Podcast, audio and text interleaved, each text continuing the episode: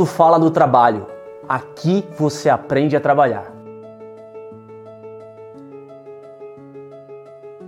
Sou Mário Espesiano, tenho passagem em mais de sete grandes empresas multinacionais como executivo e aqui você vai aprender o que as empresas não te ensinam.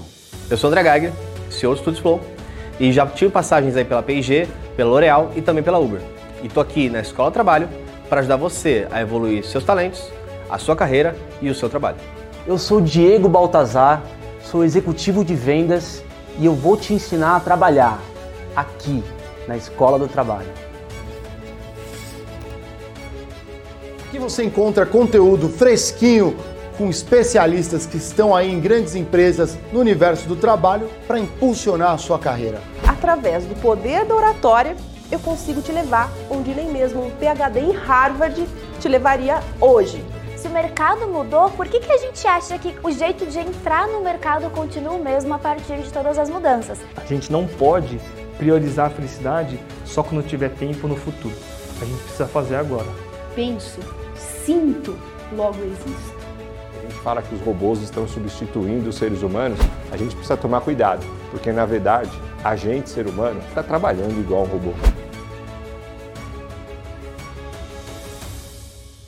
Eu sou Vinícius Kitahara, especialista em felicidade corporativa e eu estou na Escola do Trabalho. Eu sou a Carol Garrafa, especialista em People Skills e hoje eu estou na Escola do Trabalho.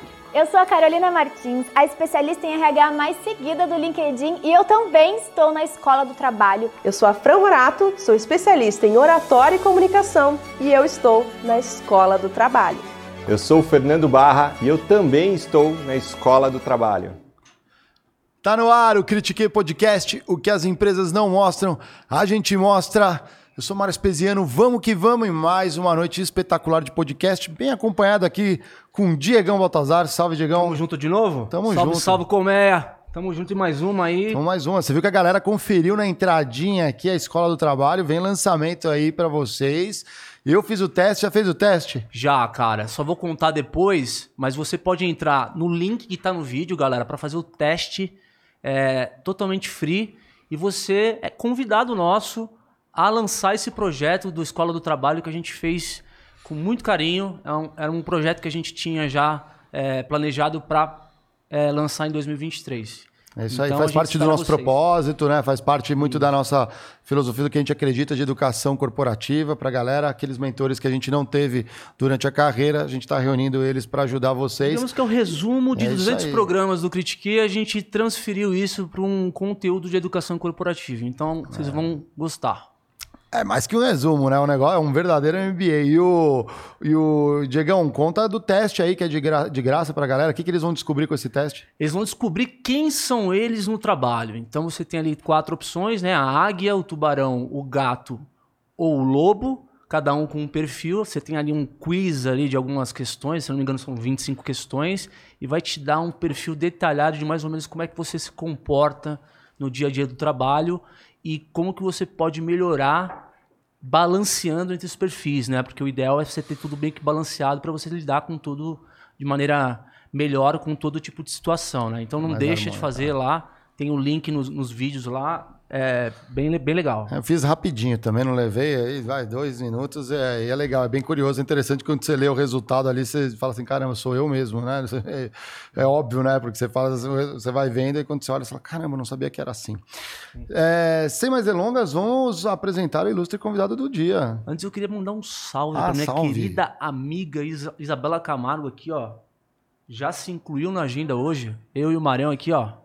Ó, Isa, um beijo, obrigado pela caneca. Vou tomar minha aguinha aqui hoje, diretamente da caneca da Isa. Mas hoje é um papo super interessante, talvez um, um, um papo diferente, né? Que não costuma ter no Critique, mas eu tô super ansioso para conhecer esse lado profissional e da trajetória longa que ele tem. Ele é chefe, empresário e apresentador. Quando você fala em gastronomia na televisão, ele é uma figura carimbada. Vocês vão conhecer ele. Eu vou contar um pouco mais da história dele para você, pra vocês. Olivier Anque, seja bem-vindo aí, cara. Vamos trocar uma ideia sobre essa extensa jornada aí que você cons- construiu na TV, né? Jornadona. Muito boa noite, gente. Prazer, prazer e de estar aqui com todos vocês assistindo, né? Ter me convidado nessa mesa linda. Pô, que Que legal. madeiraça. Ela já tá, já, ela Feita já sob tá- medida essa aí. Já tá precisando de uma polida, de tanta gente já passou aqui, a gente já tá precisando É. já. É, não, mas justamente por tanta gente, ela tá bem polido, eu achei. É, Você óbvio. quer, né? você quer brilho, isso? Ah, não sei, ela é- Resina e Aquela polimento mostra, aqui. ela é, ela mostra que já foi usada, né? Não, não, é linda. Legal, obrigado. Então, estou super feliz e eh, orgulhoso de ter sido escolhida para um papo de- aparentemente diferente, né? Sim, É, sim. nesse Critiquei, seu critiquei falar muito de carreira, né? E você é um cara que começou a tua trajetória, você é- você é francês, e depois você. Você, você nasceu na França? Nasci, Sim. Cheguei francês em 79, Sim. 43 anos depois eu sou brasileiro de origem Ah, francesa, um pouquinho diferente. Ah. Foi naturalizado, né? É, o- e há três décadas. Uau, maravilha, maravilha. Eu sei que no essa decisão de vir morar no Brasil, que é diferente, né? é, começou com uma carreira que acho que nem todos sabem, né? Antes de ser chefe, né? Ter restaurantes, empresário, foi modelo, né? Acho que foi um do- das Então, profissões, Você né? sabe que, pegando a, a, o início da sua frase, Ah. eu não vim morar no Brasil. Eu vim passar um mês de férias. Pô, e apaixonou no Rio. E faz 43 anos que eu estou de férias. É, essa é a real. Porra, mas o que, que você mais curtiu assim? Você, você foi pro Rio de Janeiro? Então você vai me dizer, então, cheguei em dezembro de 79, 20 anos, jovem, solteiro, livre que nem um pássaro. Veio passar um mês de férias no Rio de Janeiro, que com certeza eu não vi passar um mês de férias em São Paulo, eh, vindo de Paris. Sim. E eh, cheguei lá, não falava uma palavra de português. Na época o dinheiro na França era o franco, não era euro. Não era euro. verdade. E uh, vi então passar esse mês de férias. E o que que me fez ficar? Ah, você estava no Rio de Janeiro, então as mulheres, não. Ah, então as praias, não. Ah, então a natureza, não. Então o que que te fez ficar? O jeito brasileiro de encarar a vida. O jeito que vocês, e que ah, hoje um dia eu faço parte, né? Eh, que certeza. nós brasileiros temos de viver, de se relacionar, de realmente é realmente diferente, é uma diferença assim abissais com os 20 primeiros anos da minha vida que eu passei na minha terra e no meu país de eh, de origem, que é a França. E é isso que me fez ficar no Brasil, quando de repente depois de três meses no Brasil, então fiquei três meses em- no Rio de Janeiro, né? Então, Isso aí, De um mês virou três é, meses. É, é. Dezembro, aí janeiro, no verão, né? Janeiro, então, ano novo.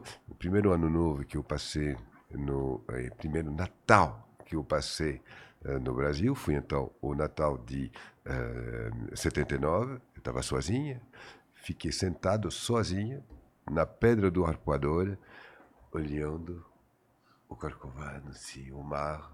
O Corcovado, Que falei, coisa. não estou acreditando que estou aqui.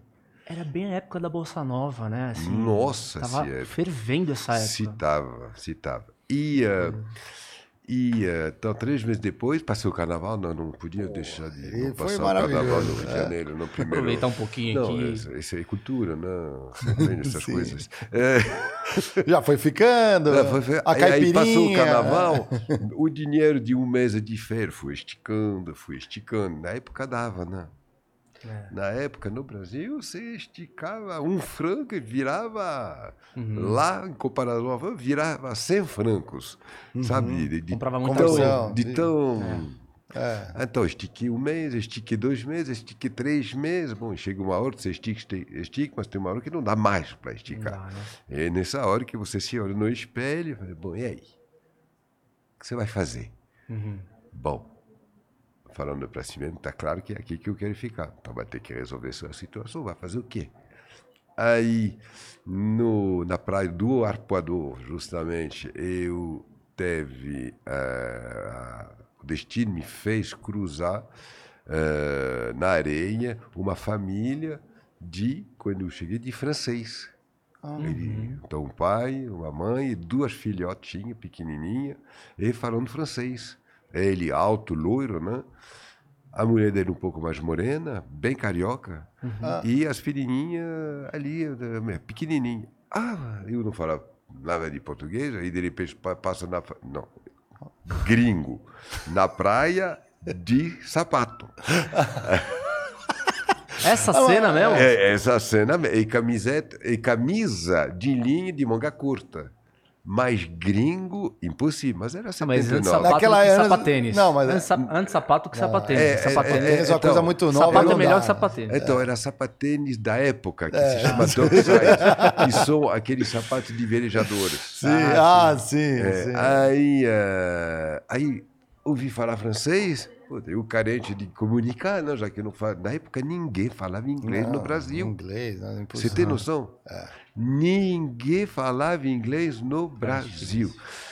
E só alguns brasileiros, já com uma certa idade, ainda falavam francês. Sim, porque porque aprendia na escola. Uhum. É o louco francês era tradicional, né? antigamente. Exatamente. Esse terreno perdemos. Uhum. Esse território perdemos. E, eh, e aí, quando eu ouvi falar francês, aí eh, parei, né? Ah, você é francês? Eu também, tal, tal, tal, tal.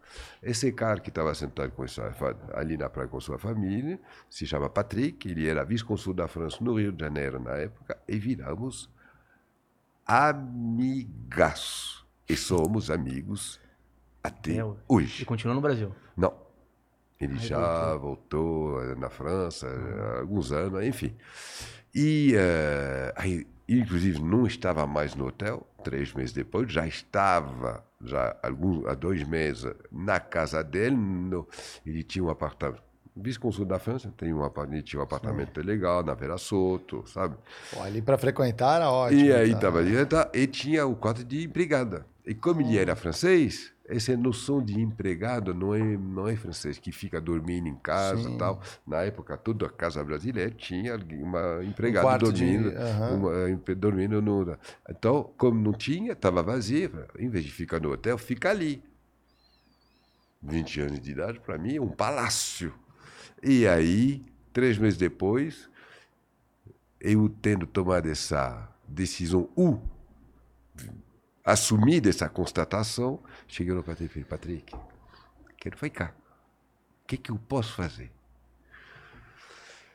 Bom, eu não falo a língua, porque estou aqui há dois meses e meio já que estou com você aqui, só falo francês, então português eu não aprendi nada.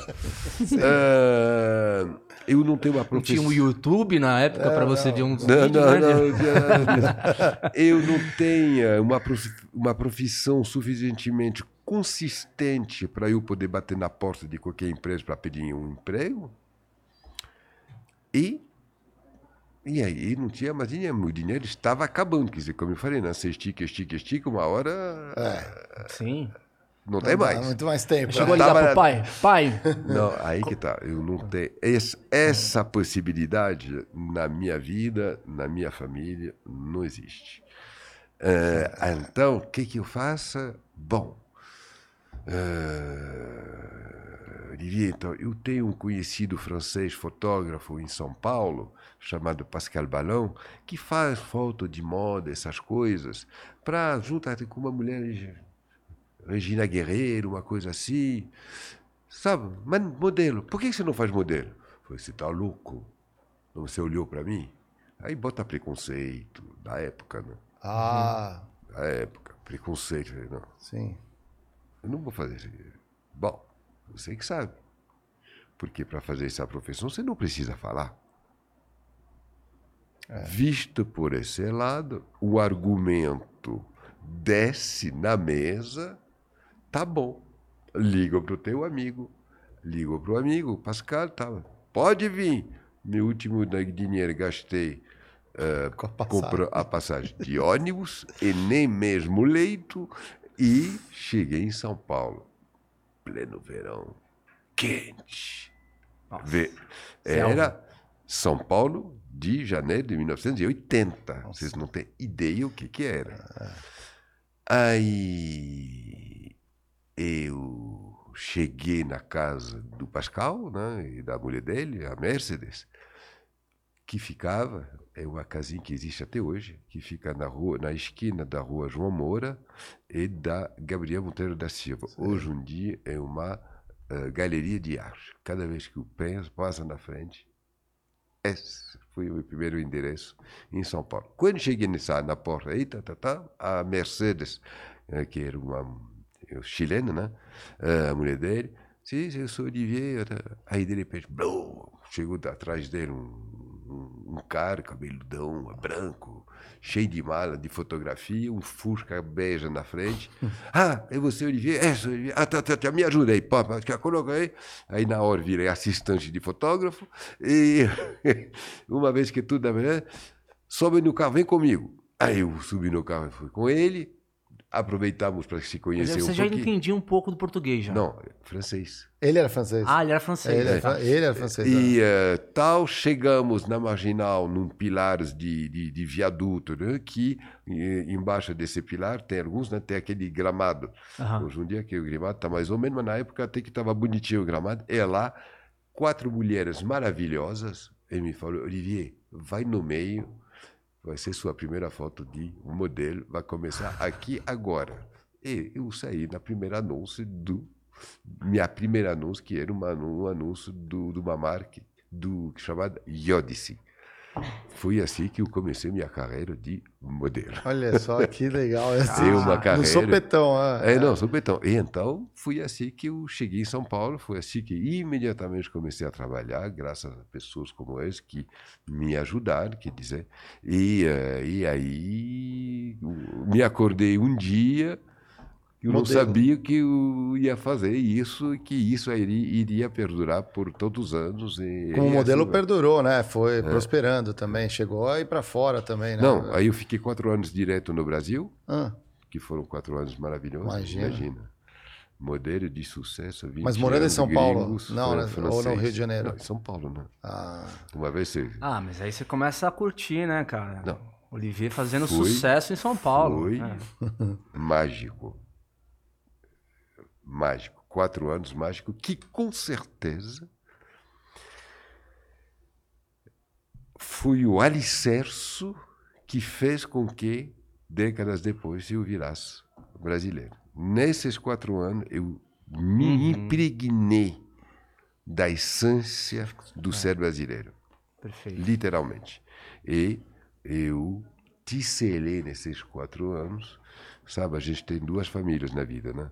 A família onde a gente nasce, que a gente tem que administrar, e a família que a gente colhe, que justamente é esse pano, esse tecido de amigos É. que nos construímos.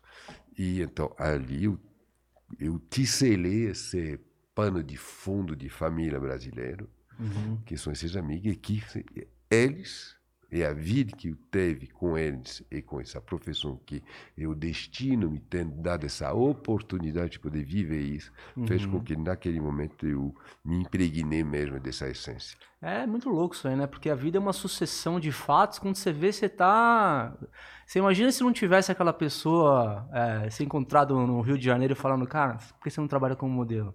Talvez se você tivesse voltado para a França, é porque você não tinha. Não, com certeza, mas aí que tá. E você sabe, você está falando isso, a vida, a vida é. Mas a vida é isso, é, é assim, constantemente. Hoje eu tenho 63 anos de idade. Aham. Pois é, tem muita gente que, com, 60 que passou, chegou nos 60. puf, tira o pé, né? É, não, é, can- é, vara de pescar na beira da lagoa. É, eu não consigo isso. Nunca conseguiria fazer uma coisa dessa. E até hoje, até hoje, ou eu vou dormir agora, hoje à noite, eu não sei se amanhã não vai puf, pintar uma oportunidade que eu não estava esperando vir, né? que vai puf, e que vai me levar para mais um novo destino. Isso que aconteceu, a última vez que aconteceu foi há oito meses atrás. Eu fui dormir uma noite, acordei de manhã, de manhã recebo um telefonema do, do proprietário do vizinho do meu restaurante que eu tenho no, na Praça da República, o Uhum. Este Rooftop. Uh, esse, esse prédio na planta é dividido em duas coberturas, né? Uma Uhum. Era minha, que eu comprei há 15 anos atrás, onde eu morei, depois virou restaurante, e a outra era um escritório de advocacia. Aí com a pandemia, já um casal, já com uma certa idade, aí veio com a pandemia, aí mudou muitas coisas para tudo, muita, muita gente, né? E aí eh, eles eh, pararam de atuar na profissão e botaram a cobertura dele para vender ou para repassar, enfim, e tal. E eh, eu sabia, mas não, não sabia que o dia seguinte ele me ligava e falou, Olivier, tem alguém que quer pegar essa, essa minha, minha cobertura. Como você salvou o prédio, nós somos gratos a você. Eu acho que você tem que saber que a gente vai repassar o ponto e o- a, a cobertura e que esse alguém, aí eu já eu já parabenizando eles, né? não, mas esse alguém é a concorrência. Ah, Não acredito. Então é meu. E imediatamente anulou todas as negociações que a gente tá, tá, e no mesmo dia já assinei contrato, e pá, pá, pá, e ficou meu. Aí eu vou fazer o que com aquilo? É. Virei, hoje, dono de uma casa de evento. Quem diria que um dia eu seria dono de uma casa de evento? Olha só. Eu, eu sozinho. E é extraordinário, porque Você não pensava, né? Mas tinha, não. né? Imagina. É isso que é extraordinário. É isso que preserva a juventude. É essa energia, essa luz, essa, essa faculdade. Quando a gente quer abrir os olhos de enxergar as oportunidades que podem passar na sua frente. E, eh, e- e, como se diz, né, eh, oportunidade né, é que nem cometa, né, não tem rabo. Passou, deixou passar, morreu. Passou, puf, pega. Uma vez você pegou que está com ela na mão, e aí? O que, que eu faço com ela? Aí tem que ter a coragem de desenvolver essa oportunidade que você catou. E não só, a- e depois a coragem, é a coerência eh, construtiva, né, né, de- eh, criativa, para poder, então, transformar isso num sucesso. É isso que eu acabei de descrever para vocês, é o que eu faço há, agora, 40 e poucos anos. Caramba. Cara, você acabou de me descrever o filme Efeito Borboleta, que é um pouco que cada, cada um na vida é. É uma sucessão de fatos onde cada escolha é uma renúncia. né? Você faz escolhas na vida. É todo é só momento, isso, todo, momento. E essas escolhas vão te levar a algum lugar. Então é muito, é muito, porque às vezes a gente pensa que a gente tem muito controle sobre a nossa vida, só que não, porque você tem controle sobre suas escolhas. Absolutamente. Aonde, elas vão, vão, vão dar é uma coisa completamente diferente, né? É, Como é que. Uma coisa que eu tô curioso, cara. Como é que aí, de modelo, apareceu a gastronomia na tua vida? Então, a gente vai muito mais atrás ainda. Ah, tá. Eu sou então, de origem francesa, de família classe média alta francesa, na época família classe alta francesa, é que nos anos 60 um médico era uma profissão de elite assim, eh, um Sim, médico virava uma é. pessoa de hoje em dia médico que seja lá e aqui é um, é, alguns viram uns médicos muito excessivamente até bem sucedido, sucedido né? Na época era diferente. Todos que trabalhavam, que trabalhavam em cidade, eram pessoas que profissionalmente se davam bem. Eu não gosto muito dessa palavra, expressão dar bem, mas eh, pelo menos eh, explico o que quis dizer. E então, classe média alta. E eh, só que meu, minha mãe vem de uma família que não é de Paris, que é de uma região que fica a cento e poucos quilômetros ao norte de Paris, a caminho de, da região de, da Champagne. Que, então, essa região se chama a Seine-Marne, é a região onde se eh, cultiva, se chama o celeiro da França, onde se cultiva o trigo da França, a maior parte do trigo da França se cultiva ali, numa outra região chamada La Beauce. E então minha mãe é de lá, minha avó é de lá, e o meu tio-avô era padeiro no vilarejo. É isso que eu imaginava. Se tem trigo, tem bons padeiros, ali já Exatamente. sabem processar. Meu, é. meu tio, meu tio-avô, o tio, Cordelier, tio Gilles, Gilles Cordelier, tinha uma padaria numa cidade em pequeno vilarejo. Igreja, praça, usei, que se chamava Boissy-le-Châtel. E minha avó era de lá. Eh, e, eh, e então, antes de nós morarmos lá, quando a minha avó faleceu, minha mãe herdeu, então fomos morar lá, e todo o meu primário, escola primária, eu fiz lá, na escola eh, municipal do, do, do, do, do, vilarejo, né? que, Uhum. que nem nos filmes. E eh, ao lado da igreja, perto do lado da prefeitura, lá na praça. Vilarejo. Eh, é vilarejo mesmo. Eh, e eh, eh, todo domingo nós íamos na igreja, na missa, às sete da manhã. A gente ficava puto com meu irmão, porque a gente já acordava cedo de manhã para ir para a escola e no domingo tão bem para ir para a igreja. E saindo da igreja, aí com meu pai a gente fazia o, a feira, e, eh, que é isso fazer um, parte, um dos ritos da família, porque na família do lado do meu pai, que vem da região de Tours, Val do Rio Loire, tem uma filosofia de família que é a busca de todos os prazeres e todas as emoções que todos os momentos da culinária pode gerar. Primeiro deles sendo o prazer da boca, evidentemente, né? Primeiro pilar, né? segundo pilar é o prazer de proporcionar prazer às pessoas a que a gente oferece aquilo que a gente faz e tem retorno imediato no rosto da pessoa o agradeci- agradecimento da felicidade, do, do- da emoção que você está provocando nele, né? E terceiro pilar assim, principal dessa filosofia é isso aqui, simbolismo da mesa. A união, o diálogo, Uma convivialidade, comunhão, né? a, a- a- a compartilhamento, Uhum. eh, família, valores, é isso. Do lado da minha mãe, então, meu tio-avô, meu tio-avô é padeiro, eh, no verão, que são as, as férias de julho e agosto, né? Todo dia nos acordava às 5 da manhã, puxando, puxava pelo pé para nos acordar, para levar a gente lá na padaria do meu tio-avô, para nós, meu irmão e eu, checar eh, a- o crescimento das baguetes antes de ir para o forno. É uma imagem que eu dou, é porque a gente convivia com isso.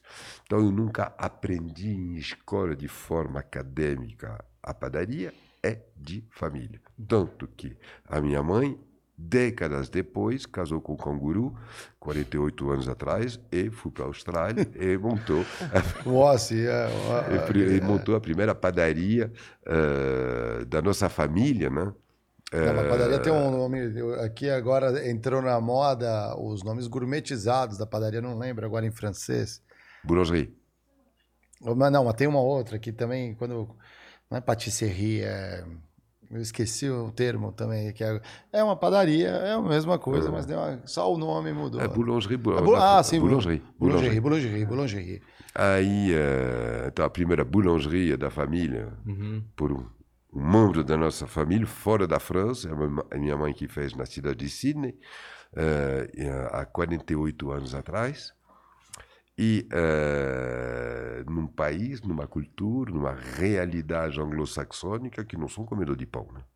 Ah, que come pão é latino, né? Latino, verdade. católico, eh, eh, italiano, português, eh, francês, eh, O- Os espanhol. anglo-saxões já vêm dos, dos alemães, né? Que aí pega os é, bagels, os bagels lá. É. Pega, não, pega batata, muita É, batata. e, é. e- e o- e a, e a maneira de encarar o momento de se alimentar dos latinos e dos anglo-saxônicos é completamente diferente. Né? Os anglo-saxônicos comem pela necessidade de comer e nós comemos pela necessidade de comer com prazer. Uhum. Por isso que a, a culinária italiana, portuguesa, espanhol, francês é outro departamento que o arroz com, com arroz não, que o feijão eh, com minta da Inglaterra, né? O hortelã da Enlatado, né? É, feijão, feijão enlatado. é. Aí, verdade. E então, minha mãe, segunda geração de padeira na família, lá, na Austrália, virou a padeira referência da, da panificação num país onde não há comedor de pão. E eu, em, mil, em 1993, que foi o ano que nasceu minha filha, eu abri a primeira, eu levantei essa bandeira profissional eh, da família, do, da, da panificação. Ah, Que legal. Em São Paulo, abri na primeira boulangerie Ah, boulangerie, agora sim. eh, de tipo francês em São Paulo, três meses antes do nascimento do Plano Real. É, Tem noção disso? Assim, imagino porque da moeda muda. Não tem como prever, né? Essas Por coisas. que, que chama pão francês? É porque o, a forma de fazer o Sim, pão. sim. é- é, Tem, tem, tem, tem, tem, tem a ver com a história. Ah, Quando eu te falei que quando eu cheguei aqui em 79, os, os, velhos, os mais antigos falavam francês. Quer dizer, Aham. o Brasil, na época, olhava para a Europa, e, em particular, a França, e viajava e descobria Paris fazia parte da cidade farol. Uhum. né? Então, E eh, o, o pão branco, que é então o pão feito à base de farinha branca, se popularizou na França eh, no final do, do, do, do dizen- de 19 século Uhum.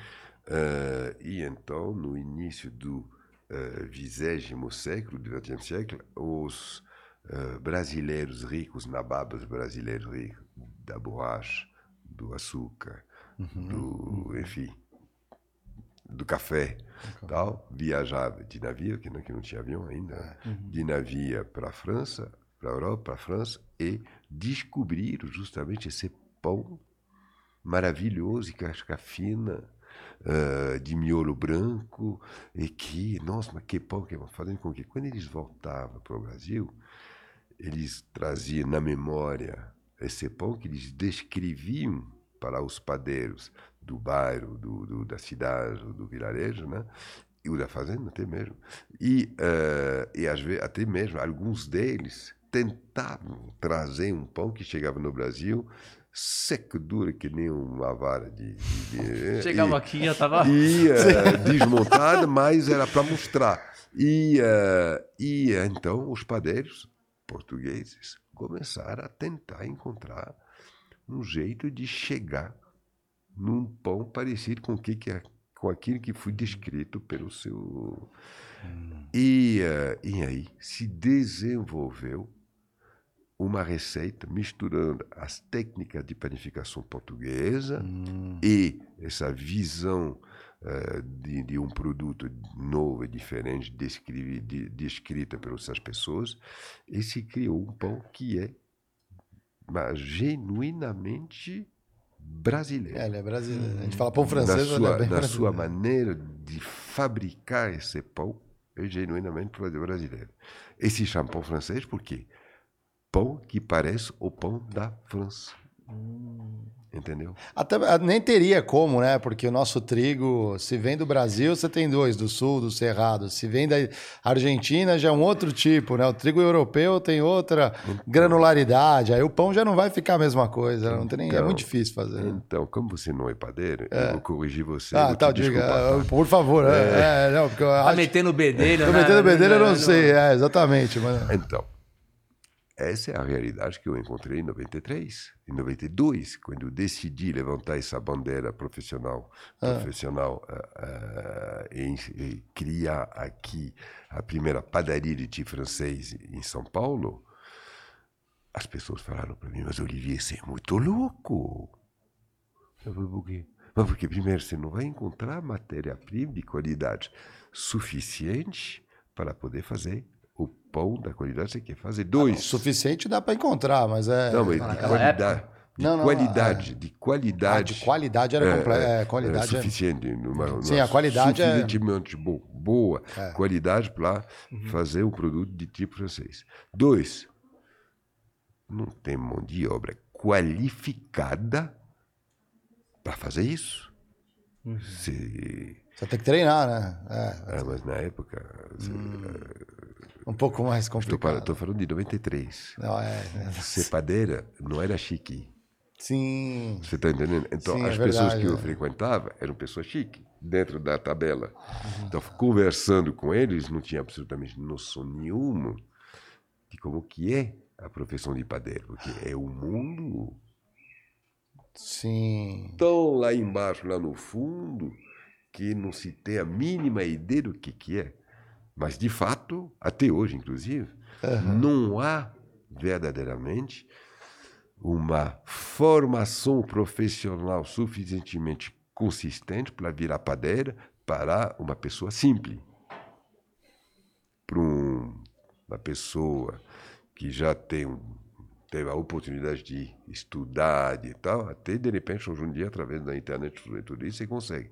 Agora, que não sabe nem ler, que não tem, né, que não tem acesso a isso, é difícil. Então, com certeza não tinha mão de obra qualificada. E o terceiro motivo da, da minha loucura, que é, e o brasileiro não vai entender nada com seu produto, que de fato, Brasil, país latino de origem católica, comedor de pão. E de fato tinha pão. Pãozinho francês, excelente, mas único. Quem fala em monoproduto, fale em monotonia. Principalmente para um cara como eu, que vem da França, cuja cultura do, do pão é a mais íntima do mundo, e de uma família de padeira. Então chega uma hora fica monótono. Bom, eu sou que não estava pensando em virar padeiro. Virei padeiro porque um dia a minha mulher, a mãe dos meus filhos maiores de hoje, a Débora, um dia me falou, Olivier, estou grávida. Foi aí que despertou aí, uf, um interruptor aí atrás né, da médula. Tum, que é bom, acabou a brincadeira. Agora você não vive mais para você mesmo, você vai, hum, vai viver para você, mas antes de você, vai viver para quem está chegando. E eh, foi ali que eh, chega de montar restaurante Jericoacoara, montar restaurante Florianópolis. Não, agora vou, está faltando isso, eu ter isso no meu DNA. Vamos mudar isso. Vai- Se minha mãe conseguiu com os cangurus, imagine eu com os brasileiros. Como eu falei, católico latino, comedor de pão. Lá, não- então vai ser bater morto. E então eu fiz a minha primeira padaria na rua Mato Grosso, em Genópolis, que era uma rua comercialmente falando de dia nula, agora de noite era fervente. Um comércio noturno, assim, é muito fervente. Né? É, casinhos escurinhos com aquele neon Higienópolis já era um- vermelho. Aham. Sim, É. da, da- dia, dia da Praça Buenos Aires, Itaculumi, até o Pacaembu. Agora, atrás do cemitério da Consolação, era a vida noturna de Boema Casca. E, É verdade, é. Ali é, tudo rolava por ali, né? nossa, e aí, a prostituição ali, tudo... Também tudo, de não, tudo. Não, também tudo. não. Hã? Também não. Na Era a atividade da rua. Ah, não sabia Mato- que era ali. A Mato é, Grosso. A ah. Rua Mato Grosso, atrás do cemitério, era um. Nossa. E eh, quem eliminou isso, que começou a eliminar isso, é a minha presença ali com a minha padaria. Ô, louco. É, eu, eu, Destoava. é, do- é, e acabou. Exatamente, meu. Eu abri minha primeira padaria, fui um sucessaço. 1990, no início de 94, sucessaço imediatamente. Até porque eu era o marido de. Eu, o marido de, naquela época, chamava. A imprensa era séria, né? Não tinha nem cara, não existia essas coisas. Eh, e então, a ficção que vira realidade, né? A atriz que casa com o padeiro. É, fica um Não, negócio meio. Meu nossa, Deus. vamos ver o, vamos ver o padeiro da Débora. né? Era Ah, era assim, da Débora Bloch? Ah, É verdade. a lógico. novidade, né, cara? Caramba. Então, é virou uma coisa assim, uma, um fervor e tal. Mas aí que tá. Isso com certeza fui eu que, dis, que criou a curiosidade e essa curiosidade tão intensa puxou não só a imprensa, como também, por causa da imprensa também, as pessoas a vir. Só que a partir do momento que já que você vem e já que o faz, já que tem, então você experimenta. E aí? É gostoso. Nossa! E aí que uma coisa que o mundo, vamos dizer, fútil, pensava que ia ser uma coisa efêmera de seis meses, Sim. mas desde o primeiro dia já pegou a consistência necessária para que em muito pouco tempo, quando eu falo muito pouco tempo, em menos de seis meses, eu virasse s- que eu, que eu fui eh, chamado do padeiro do Brasil. Aí a farinha, é verdade, não é a farinha da França. É. Não é. Mas é a farinha que tem. Então eu procurei dentro do que tem o que tinha de melhor para eu poder fazer o produto que eu queria fazer. Dá muita diferença? a Muito, muito, muito. muito, né? Mas isso aqui, é isso aqui, a consistência, o conhecimento que me vem de muitas gerações, tal, permite compensar as particularidades de uma matéria-prima e compenso ele com a manipulação para que ele para eu conseguir ter um produto igual, se não melhor, que era da França. Olha, mas é o solo que produz um trigo diferente? Não, é, é são, são qualidades de trigo, qualidade, é o- seleção de grão a gra- diferente. a grano- a- é que nem, grão, é que nem uva. Você empelotam, tem uva assim, é assim, assada, tá, tá, tá, você tem trigo assim, assim, assado, assado. Trigo não é Então, igual. eu, você compensa isso. Ah, mas não tem eh, a força, não tem isso. Não tem, mas a gente compensa com a Uhum. manipulação. Que o pão é uma coisa viva na massa, é uma coisa viva que você, então, É. administra. A partir do momento que você tem essa consciência. E você administra, você dirige, você educa. E para justamente Tem fermentação, alguns. tudo isso outra- é. para ter o que você quiser. Manteiga para fazer folhada. Aquela manteiga francesa sem água, especial para fazer uh, croissant eh, Uhum, tal. Não, sequinho. aqui, até hoje não tem. Quando tem, vem importado e costuma bala. Eh, imagina na época, não tinha nada, nada. Mas eu consegui. Escolhi o que tinha de melhor dentro das manteigas que tinha. É um trabalho isso. Tal, aí, puta, tive essa, experimenta todos, puta, dentro de todo esse me deu melhor. Aí, manipulação, mesma coisa, tum, tum, tum, para chegar no ideal. Hoje, qua- eh, 28 anos depois, eu tenho meu espaço Mundo Pão de Olivier na, eh, na, no Conjunto Nacional da Paulista. Uhum. Os coração que eu fazia na rua Mato Grosso em 93, 94, eh, 94 são os mesmos. O brioche são as mesmas. Todos os meus folhados são os mesmos. Feito com farinha 100% brasileira e manteiga 100% brasileira. E feito por brasileiro que eu formei pessoalmente. Tanto que meu chefe de produção, na época da Rua Mato Grosso, ele chegou a trabalhar, ele entrou na, na, na minha produção, ele tinha 16 anos de idade, menor de idade. Na época podia. Entrou, formei ele, durante ele, os outros, né? Porque eu ensinei absolutamente todo, tudo para todos. Muitos deles depois tiveram a sua independência, tal, tal, Sim, tal. Ah, O Claudinei está lá até hoje. É o meu chefe de produção até hoje.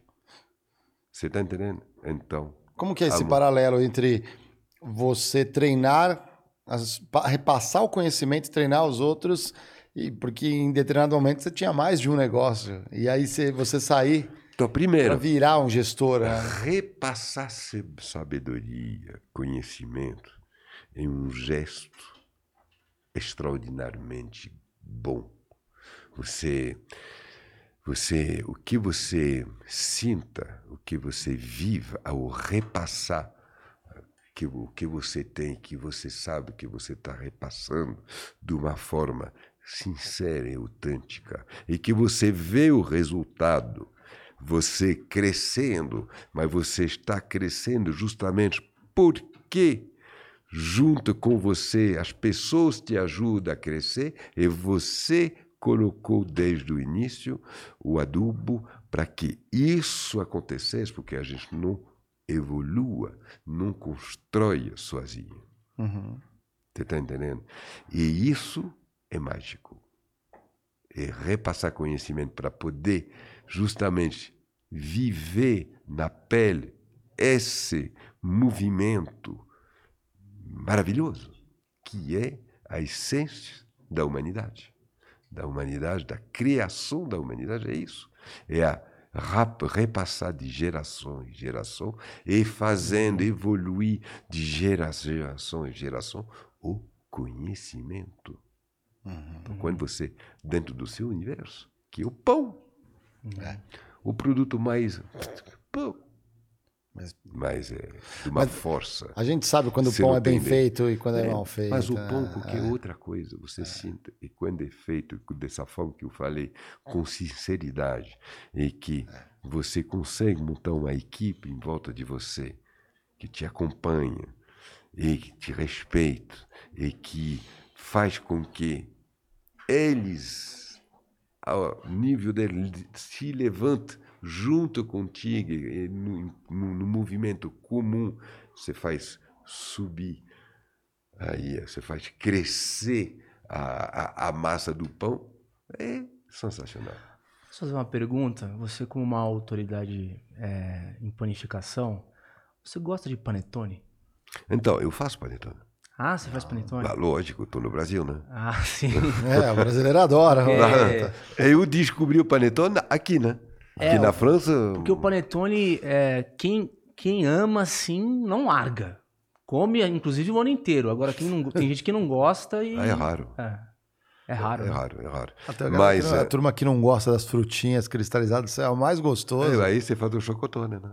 É, tem. É. que aí é mais outra invenção, né? Mas é. É, pois é, mas aí é tal. Aí, é, acha um jeito, né? Exatamente. e o, o, o, o panetone eu descobri aqui, porque na França, na panificação francesa, o panetone não é. A gente é coração, brioche, um monte de coisa, mas panetone é O panetone, italiano. ele é uma invenção brasileira? É italiano, Ah, é é, italiano, é italiano. é italiano, É, é italiano.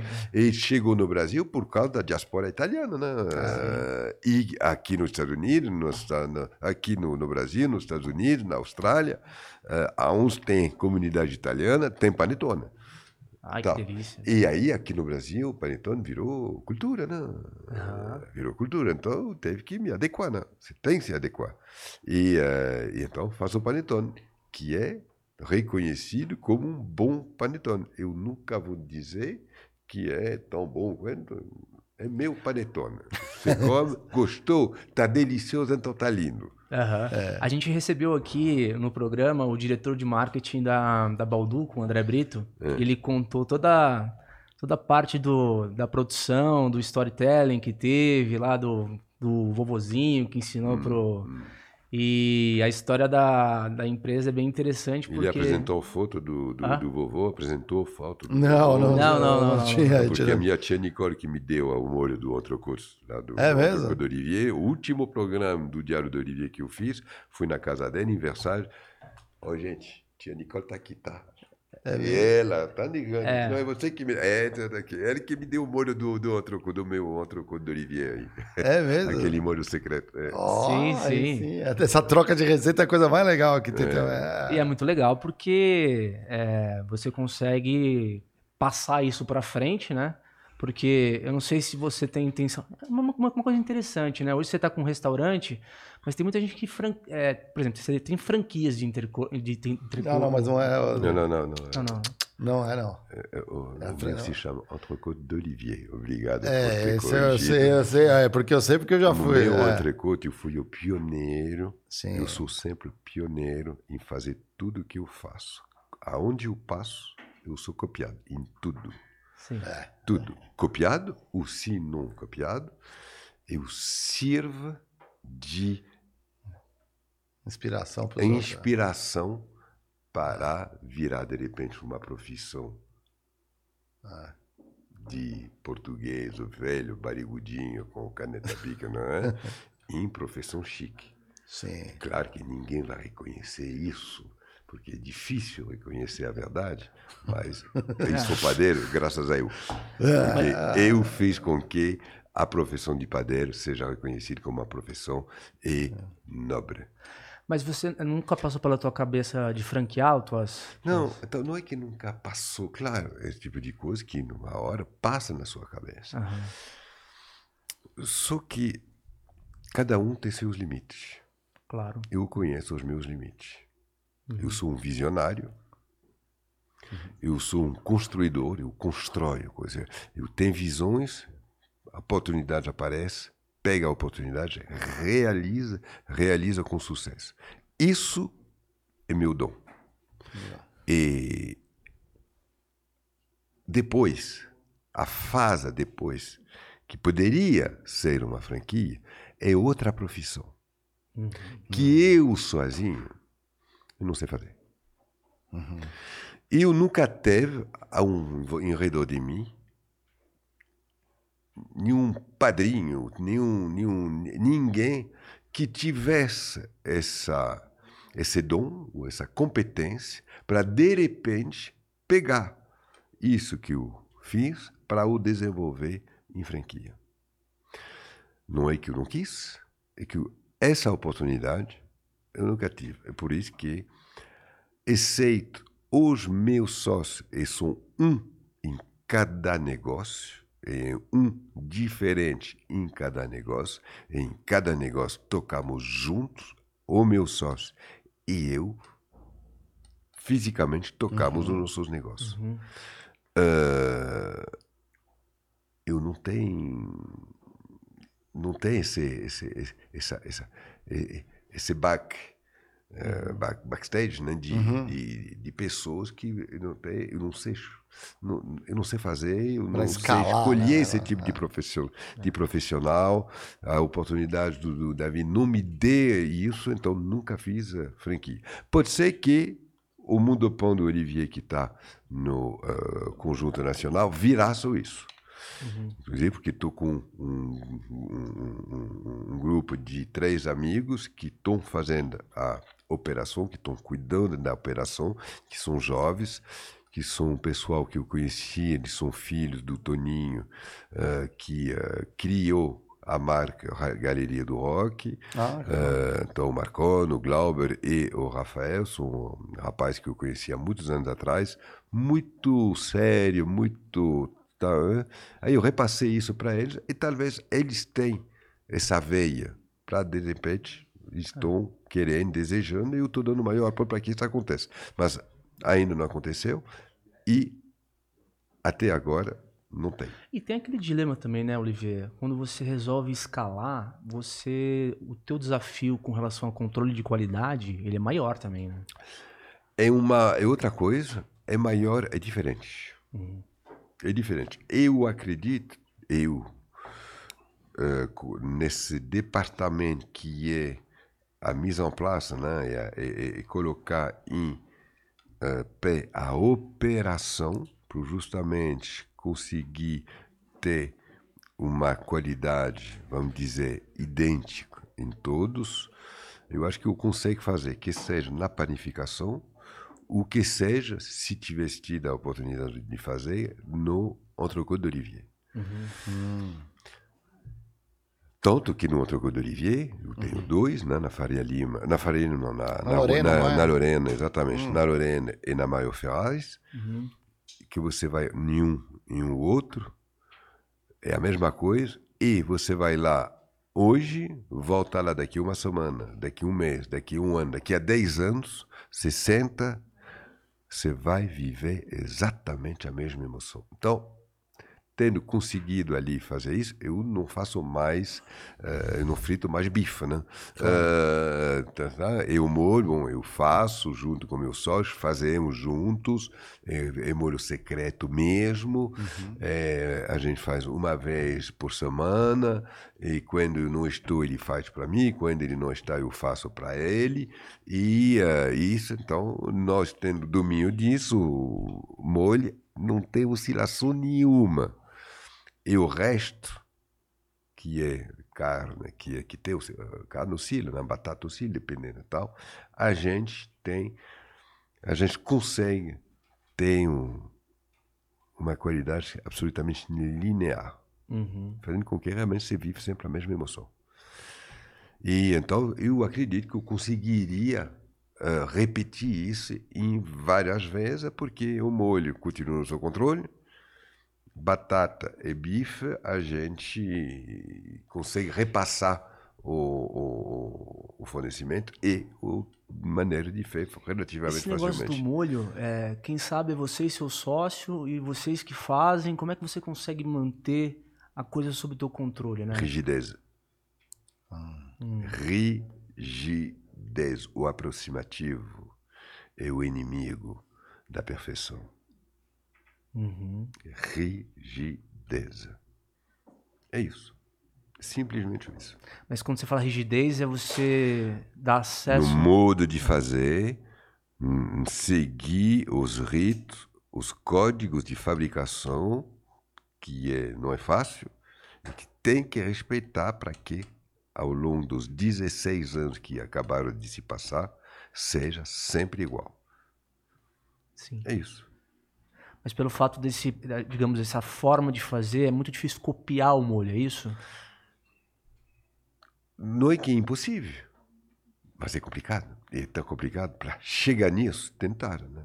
Você pode imaginar que Imagino, aquele, então é aquele, outro, curioso. aquele outro estabelecimento Sei, que você sei. quase falou que ele te parou na hora, Mas no eu- início, a gente via... Não, não, não, não, não ia falar não, porque eu sabia, sabia É, o nome. Eu sei quem tem o concorrente, sei também, mas eu não ia falar não. Não, ia- não, não, não, ia- não, não, fica tranquilo. Mas, mas isso que você está falando, posso contar uma história legal? Minha família, eh, a gente é de origem italiana. E a uma, eu chamo de tia, mas é uma prima, né? Prima da minha mãe. Ele- em determinado momento eles montaram um restaurante aqui em São Paulo, ali perto, no, na era na, era na Lorena ali, por ali também. Acho que era na Lorena também, chama Cinque, muito antigo. Ficou um tempo, era um restaurante por quilo e tudo mais. E na região, às vezes eles almoçavam em outros restaurantes, para ver, para sentir. E ela ela montou o restaurante, mas ela sempre foi da culinária de casa para fora. Aquela comida das receitas das tias, Bem italiano. Bem italiano, da, avó e tudo mais, pra poder fazer. E aí o, o marido dela, a Marisa, né? Um beijo pra Marisa. O marido dela, Antônio Carlos, eles ad- adoram, né? Ele é carioca, é radicado aqui em São Paulo. Foram ali, contou essa história esses tempos. Inclusive, foi no, no finalzinho do ano passado, eles estavam na casa dos meus pais. Contaram essa história, eu achei o máximo, porque eles foram comer um camarão que tinha num bar ali perto, muito famoso. Não lembro que camarão que era, se era provençal, um desses que tem aqui no Brasil. E aí foram servindo os camarões e tinha um molho, o garçom falou assim: esse molho aqui, ele foi servindo depois o molho por cima, assim, para fazer toda aquela cena e tudo mais. Ele falou: este é o molho, é o segredo da casa. Ela- e aí ele tinha os, os antepastos, ela pegou um pãozinho, posso. Para chuchar, né? Isso, chuchou aqui no, no molho, ela botou assim, né? No, deu aquela provada, o garçom foi embora tudo mais, ela olhou. O segredo deles é ter um caldo de carne. Riu assim, "Tem- acho que tem um, cal- um pouco de caldo de carne. Aí ele olhou assim, ela falou assim. Passou uma semana, fez em casa, serviu todo mundo. Ele falou, pô, mas é o. Ela tem gente que tem esse dom, mas é muito difícil. Porque às vezes você tem a complexidade do ingrediente. Eu falo isso que uma época. no, outra... no seu caso, não é a ple- complexidade do ingrediente, é a complexidade Do preparo. fases de preparação dele. Uhum. Isso é casca. Que é exatamente quando eu era estagiário na Unilever, eu trabalhei em pesquisa e desenvolvimento e na minha tela lá eu conseguia acessar todas as especificações dos produtos. E uma época a Unilever na parte de alimentos, ela produzia os molhos do McDonald's. Então, e aí eu tive acesso ao molho secreto do Big Mac, que é, nossa. E eu tinha, eu- aí eu cheguei pro meu chefe falei assim, inclusive ele veio aqui nesse programa já, o Lawrence, falei, Lawrence, isso aqui é a especificação do molho do Big Mac. Aí, eu- aí ele, ele falou assim, eu falei, então eu sei a receita do molho Mac. Ele falou, sabe, vai fazer. Cara, é complexo pra caramba. É, é, o, o segredo está ali. Não, Não não tá nos adianta você saber o ingrediente. Não adianta você pegar, comprar os ingredientes e. Pô, Não, ele é- falou, vai tentar fazer. Pô, e além do que, tinha um ingredientes assim, vai, não é tão comum você achar que vou aqui no supermercado do bairro que eu vou achar. Não é. Não. É pouco não é, não, provável. é, não é só comprar um ovo e fazer um omelete com ovo. Não. É, E uma pimenta preta, o reino, né? Não tem E como. vou te falar, é, Mas Em- eu... Em casa, eu adoro a comida da minha mãe, né? Minha mãe esses dias me ensinou a fazer Ah, uma. Você é o único a gostar da comida. Ah. Eu não conheço ninguém que Será, né? a... Será?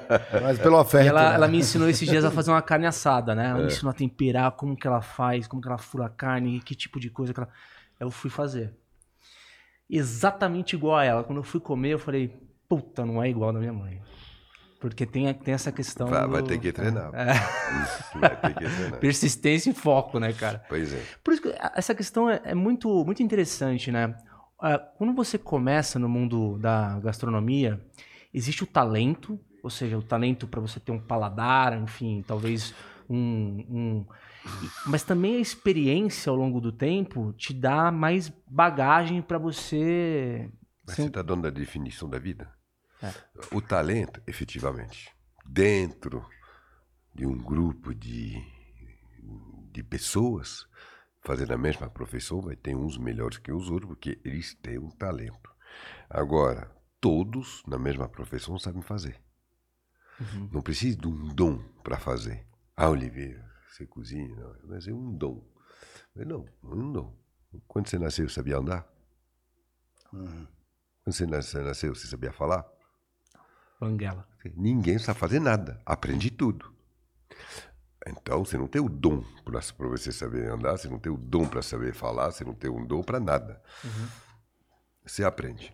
Aí, dentro das disciplinas que você acaba aprendendo da vida, algumas bate mais com a sua personalidade, fazendo com que se tenha facilidade criativa, facilidade de compreensão do movimento dessa, dessa, dessa disciplina que na qual você se sinta mais à vontade, que aí então seria um dom comparado ao outro fazendo a mesma coisa. Você está entendendo?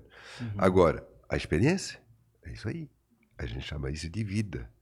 E quanto mais você vive, mais adquire experiência, mais tombo toma, mais tombo te consolidando e te ajudando a subir a cada vez mais alto e, eh, e, e- e- é isso. Esse é o tesão da vida. E tem mais uma coisa que eu fiquei curioso também, né, cara? É, você tem um português maravilhoso, assim. Como é que, co- é, como que você nessa época da- do mundo que você fundou tua primeira padaria, você já estava com português bom? Como é que foi essa época de Não, aprendizado? Você não viu o que eu falei no início. Eu cheguei não falar uma palavra de português. Eu sou desse tipo de pessoa que considera que a partir. Eu, meu pai era médico, não falei, né? Aham. E eh, ele era né, generalista e anestesista, trabalhava em clínicas. Uhum. E o pessoal de, eh, que, de, que empurrava as macas tá, tá, eram pessoas que vinham, muitas vezes, que vinham da eh, Reunião, da Ilha da Reunião, da Ilha da Martinica, da, dessas Uhum. colônias, colônias das, dos, dos, desses territórios franceses em, fora da França. E negro, eh, porque são populações negras né, tal, Uhum. e eh, chegava na França e trabalhava, os primeiros trabalhos sempre eu, era, o, era o braçal. Uhum. E eh, um de, meu pai era muito próximo de todas essas pessoas. Inclusive, depois eu conto uma história por que, que nós temos essa, eu tenho esse dom do, do, do sabor. E eh, ele, eh, um dia, conversando com Apollo, o cara se chamava Apollo, esse, Uhum. esse eh, martiniquês que trabalhava na clínica, aí ele falou... e aí, Paulo, como você está se sentindo? E você está quantos anos aqui? Ah, tantos anos. Você está bem? Eu estou ótimo. Eu me adaptei perfeitamente. Como assim se adaptou? Eu estou na França, as França, na França funciona assim, então é assim que eu sou. A partir do momento que eu sou assim, tudo funciona. Se na França todo mundo andava numa perna, eu andaria numa perna. É. Essa frase é fantástica, porque ela explica a importância e a obrigação. Eu coloco isso no departamento da obrigação de quem decide invadir um território que não é o dele. O Brasil não é o meu território. A cultura brasileira não é minha, meu território. Eu decidi invadir, de uma certa forma. Entrar e invadir. A partir do momento que se decide isso, você tem que fazer tudo, tudo, para chegar o mais próximo possível do, da, da, da, da, da, essência da cultura que você escolheu como sua. Uhum. E a primeira coisa é a comunicação. É falar.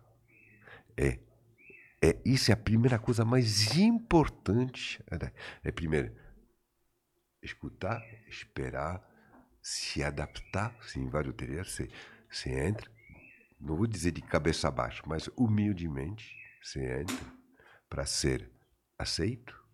Aí você observe, aí você se adapta. E nessa adaptação, a primeira coisa que você faz é o verbo, é a, é a fala. E enquanto mais próximo você chega da perfeição da língua, mais você demonstra a sinceridade e a gratidão que você tem pela cultura que você escolheu pela sua. Por isso que, desde sempre, e naturalmente, eu fiz questão de falar português da melhor forma possível que eu pudesse falar essa língua que eu escolhi como meu. E, claro, eu tenho sotaque. Ah, não, sotaque claro, é difícil. É. Mas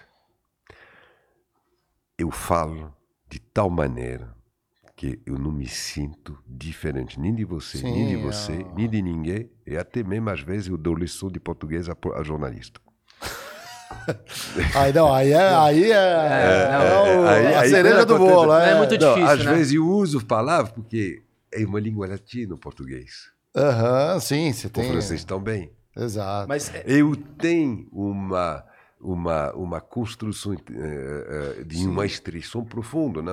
por, por causa também das minhas origens francesas. Então, eu tenho um vocabulário muito rico em francês. Sim. E muito desse vocabulário rico que eu tenho em francês, eu consigo traduzir ele em português. Legal. E muitas vezes as palavras são muito próximas. Uhum. É só trocar alguma coisa para dar aquele, aquela portuguesada. eh, tá? E às vezes, por exemplo, muitos anos, eu, eu, eu, eu eh, a, a, a habilidade dos deles, a habilidade dos deles, que é a destreza, né? Aham. Então, até esqueci a palavra que usava, eh, que era uma, uma, uma tradução, assim como eu falei, da palavra francês pela, pelo português. Até a palavra francês eu esqueci de Pô, tão você, falava francês, porque eu uso todo o meu francês, a gente não É, chega a lugar é, nenhum. Eu Mas eh, destreza numa palavra. Então, estou tentando. eh, j'ai beaucoup de- eh, puta, esqueci a palavra em francês. Mas, enfim, muitas, né, foi assim que eu consegui tá, e, e que acabei aprendendo. Outras palavras, como degano, coisas assim, Uhum. aí que são tipicamente português. Bom, isso é, é minha curiosidade. É, é minha, claro. é aqui, então. Eu estou falando degano porque ah, quando eu estava gravando o meu Ah. programa com minha equipe aí de, de, de, de, de filmagem, estava na Austrália, aí de repente, ah, ah, numa situação aí, o, o senhor mais antigo da comunidade, então aqui o degano, né? Eu- Degano, é. eu- exatamente, aí eu falei isso para minha equipe, aí todo mundo olhou e falou, quem? O, o, o, o quê? Aí eu olhei e falei, Pô, eles nem sabiam. né, o- qual- eles é. não sabiam. Aí é, co- é E vocabulário. eu teve que ensinar para ele uma palavra português que é, para mim, obrigatório de saber, mas não. é, essa especificamente ela é mais sofisticada. Ela é assim, mais né? so- ela só sofisticada dentro de que prisma? Ela não é tão sofisticada, mas ela não é tão usada, Para né? mim, é, mas aí que você vê. É o ponto, né? Por exemplo, o decano do STF. Sim. Tem o decano que é o mais antigo, né? Exatamente. É, exatamente. E mas uma coisa então, ó, você sabe que o Brasil se ganhasse da Croácia e da Argentina iria para a final da Copa, né? Hum, Com a França. hum. E aí? Mais uma vez. Então, mas já aconteceu isso uma vez comigo. É, Inclusive, já aconteceu em teve uma final de 98. Copa. É, entre Brasil e 98. França, que a gente tomou 3x0 lá da, da- da França. É, não, Estou falando de, de 98, né? 98. E o coração, e o coração naquela época. Então, você quer, você quer anedota assim? Você É, quer saber? é. Na época eu era contratado da Globo, né?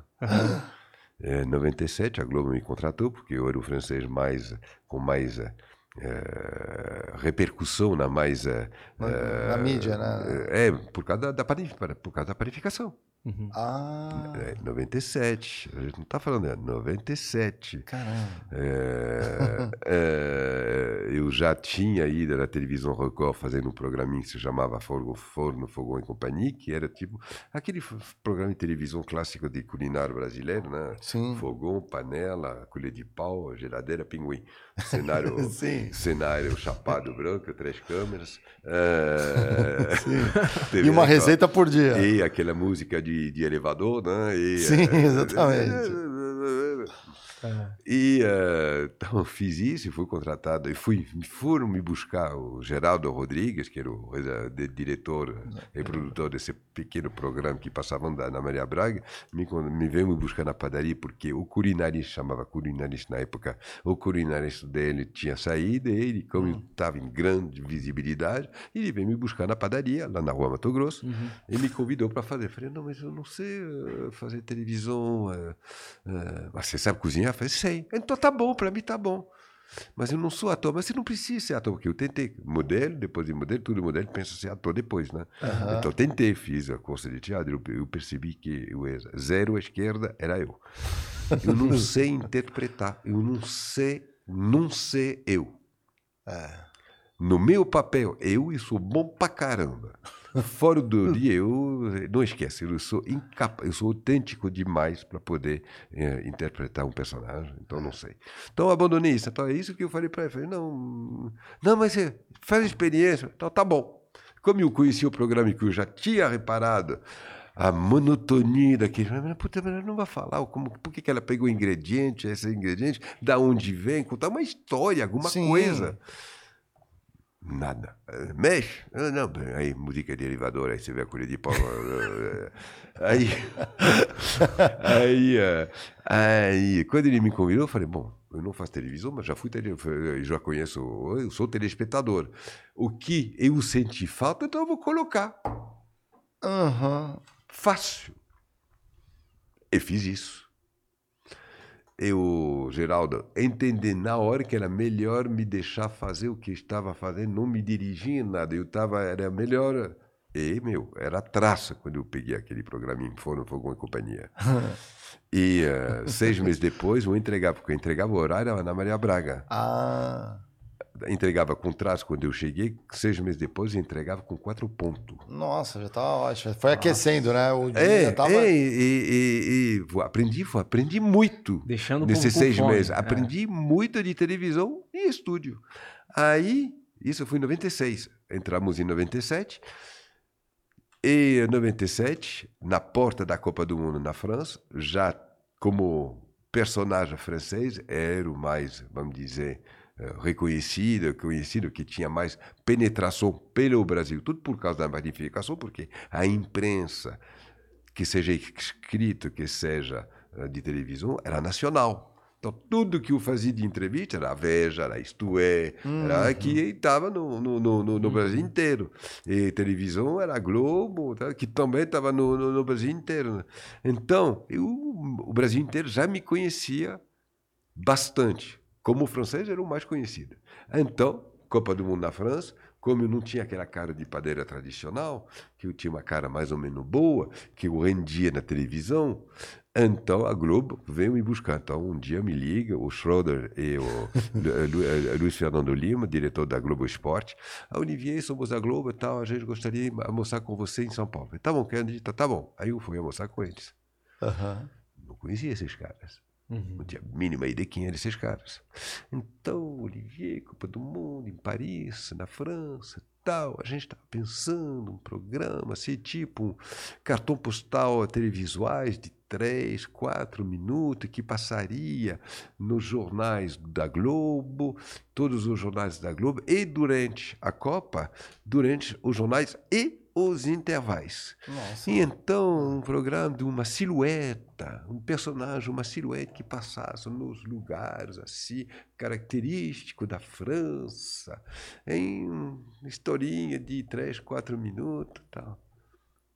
Falei, gente, antes de tudo eu quero dizer obrigado por ter pensado em mim.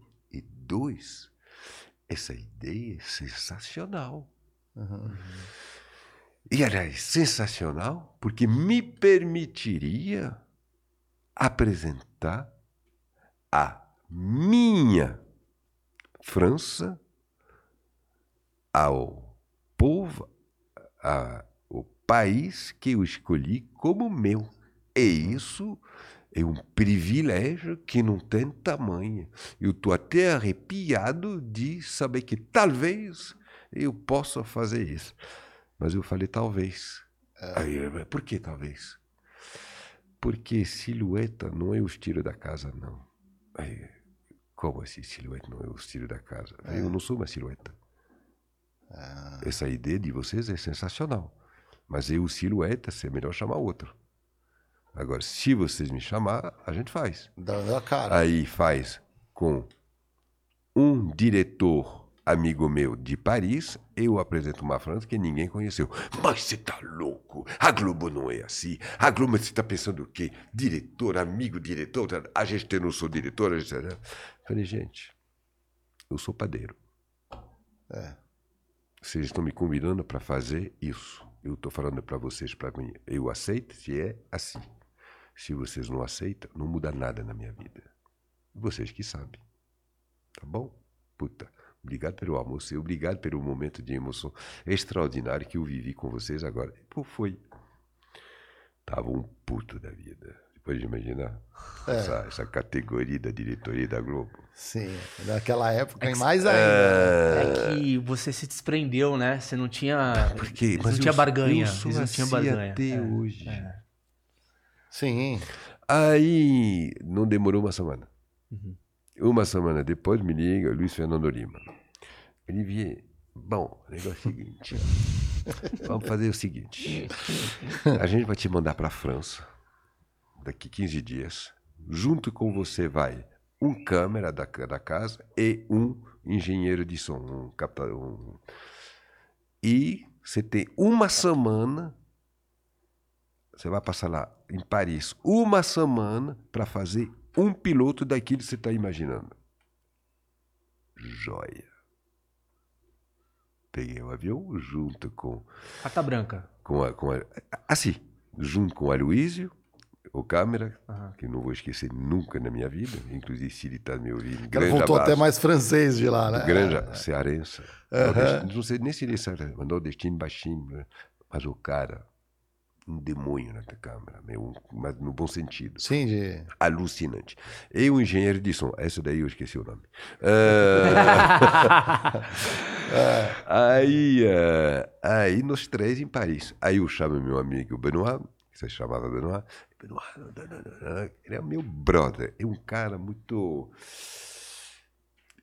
muito oculto, mu- que conheci profundamente todas as diferentes tonalidades, cor da cultura francesa, regional. E um brother, né? E diversão o tempo inteiro. Eu sou um cara do, do astral para alta. Então, imagine dois caras tra- astral para alta numa situação. Eu era um- uma criança num- num- num- numa loja de brinquedo, né? E ficamos, de fato, uma semana em Paris. Eu fiz num um, num dois, num três, num cinco. Fizemos dez pilotos em uma semana. Voltamos, entregamos lá na, na, na, na Record. Todos os dez pilotos foram aceitos e foram pro ar. E aí não teve escapatória, me contrataram. E daí eu passei mai, juin, juillet, maio, junho, até a Copa Julho, na França, maio e junho, viajando pela França com câmera, uma, um câmera, um, um captador de som, o meu amigo e o olho de Moscou, que era uma produtora que no início deixou envolver pela serpente que nós éramos. Isso que quando ela percebeu que a gente tinha engolido ela, se acordou, já era tarde demais, uh, teve que voltar para o Brasil. Continuamos e foi o maior sucesso. O francês se chamava. Eu terminava todos os pequenos uh, assim, salut, à tout à l'heure. E, e, e, até hoje eu encontro pessoas que salut, à tout à l'heure. E uh, programinho que era de 3, 4 minutos no jornal, eu terminei uh, com 8 minutos no Fantástico.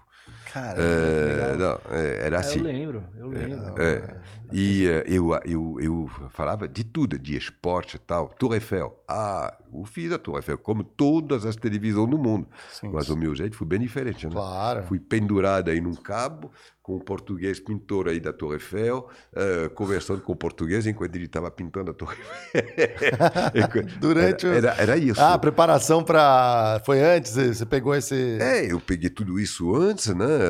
E, e durante legal. a Copa também. Né? E aí, para falar da Copa da, da 98 eu não sabia do impacto dos meus programas aqui no Brasil. Eu não tinha a mínima ideia. Estava ah, aqui, estava lá. instalado lá. E ninguém como... me falava nada.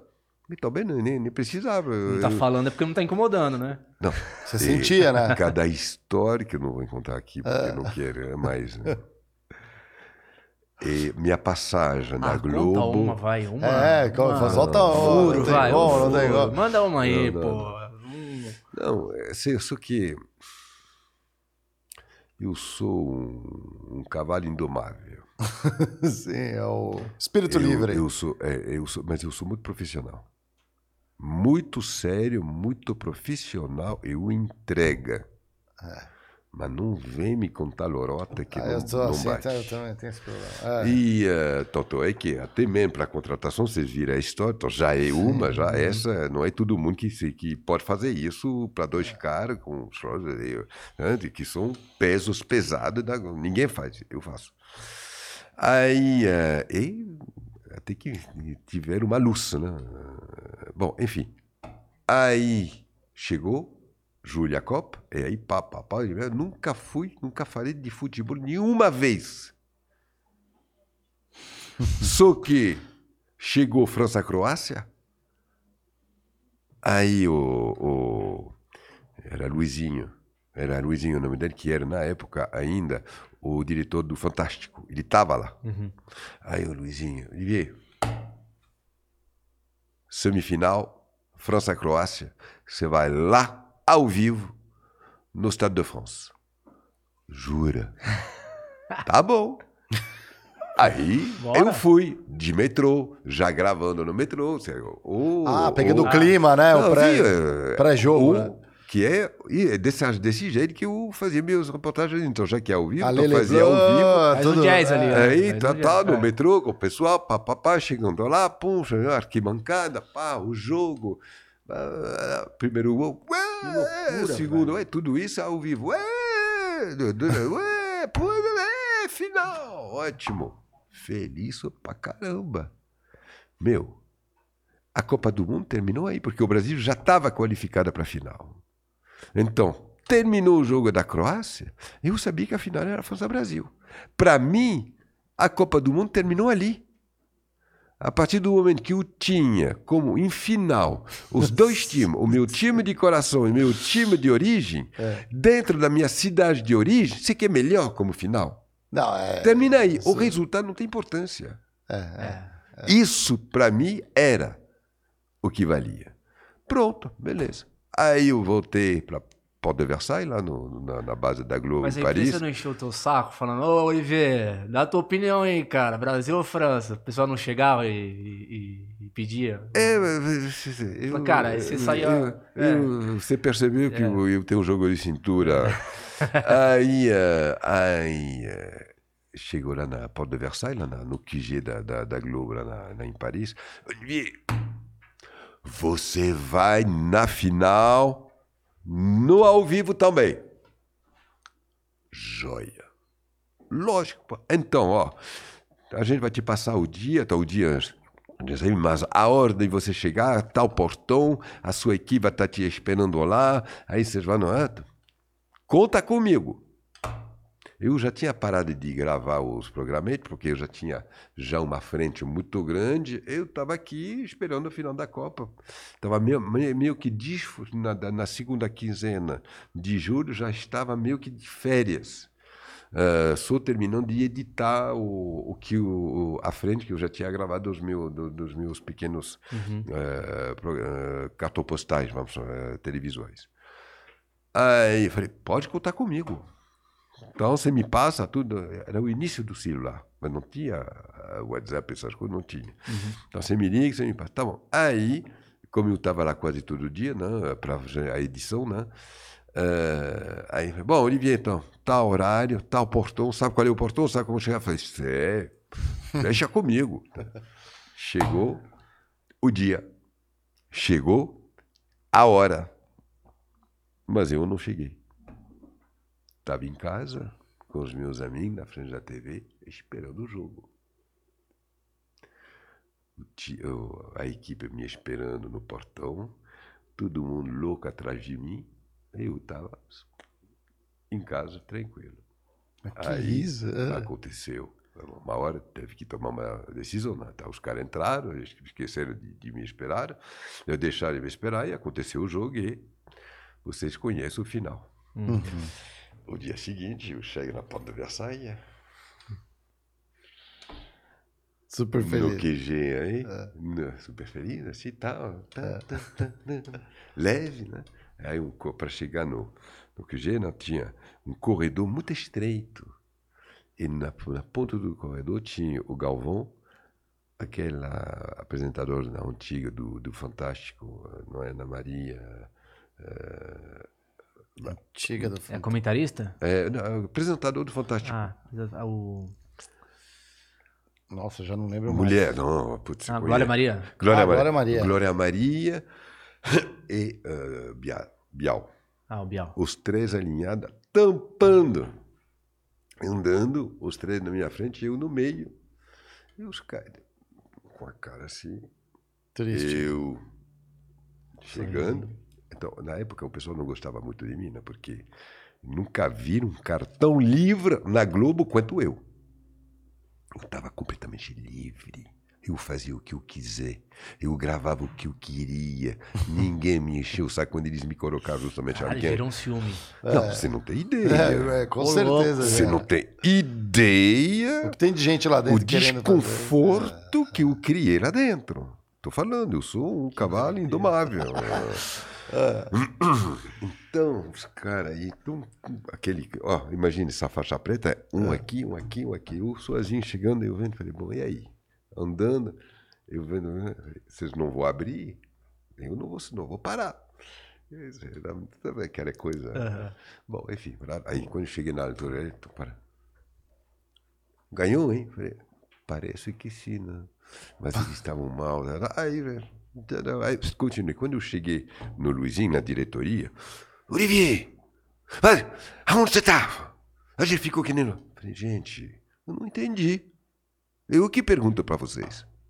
Tava lá, muita gente. Esperei, olhei, procurei, tal, tal, o tempo passando, passando, passando, passando, passando. Meu, quando o jogo, o jogo ia começar, eu falei, eu não vou ficar mais aqui esperando. Eu voltei para casa assisti em casa.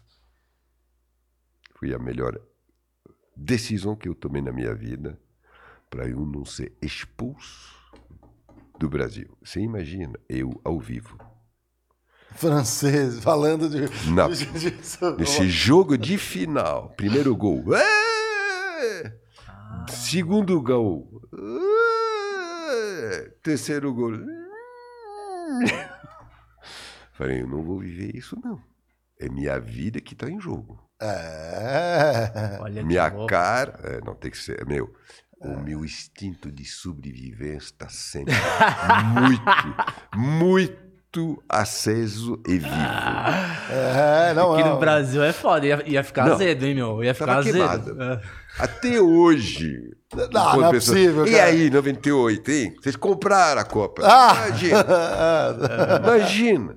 Se tivesse. Eu tava morto. Quer dizer, morto no sentido que não estaria aqui sentado conversando com vocês agora. Então, quando você demorou, você meio que já sabia, já Não. que você não queria se enfiar naquilo. Não é que eu não demorei.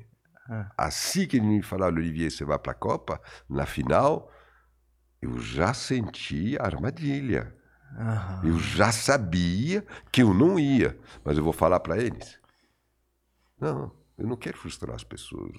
Pode, não precisa. Não, claro, pode contar Que comigo. doido. E olha que, que ah, isso é muito interessante, né? Porque o- a gente fala o futebol, mídia, olha como elas vão se conectando. São as paixões das pessoas. Culinária, gastronomia.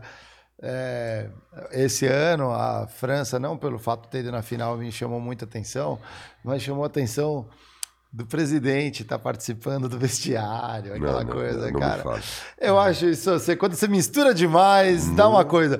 E a gente viu aquele, Não aquele chefe turco também participando, né? Da, Não, uma... O turco eu não vi, eu vi o. Então, nosso. é, então, é, é, assim, Eu é absurdo, né? que Eu não fiquei. Não, o turco é aquele lá que disso. põe o salzinho ali, o sal, Salt Bay lá tentando chegar no Messi, a gente até Não, comentou... mas no- aí eu quero um chefe, Cara- não o presidente da República. Ah, não, não, não, sim, mas também não tem que estar lá nenhum dos dois, É. na minha opinião, né? Não tinha nenhum dos dois tinha Não, que estar chefe lá. de Estado pode É, o- to- tocar na taça. O que não pode é uma pessoa comum tocar na taça. Não, mas isso não, é não, regra. não, não, É que o chefe de Estado estava no vestiário ali com os jogadores. Ah, e- Não, e depois no campo. Pegando... Enfim.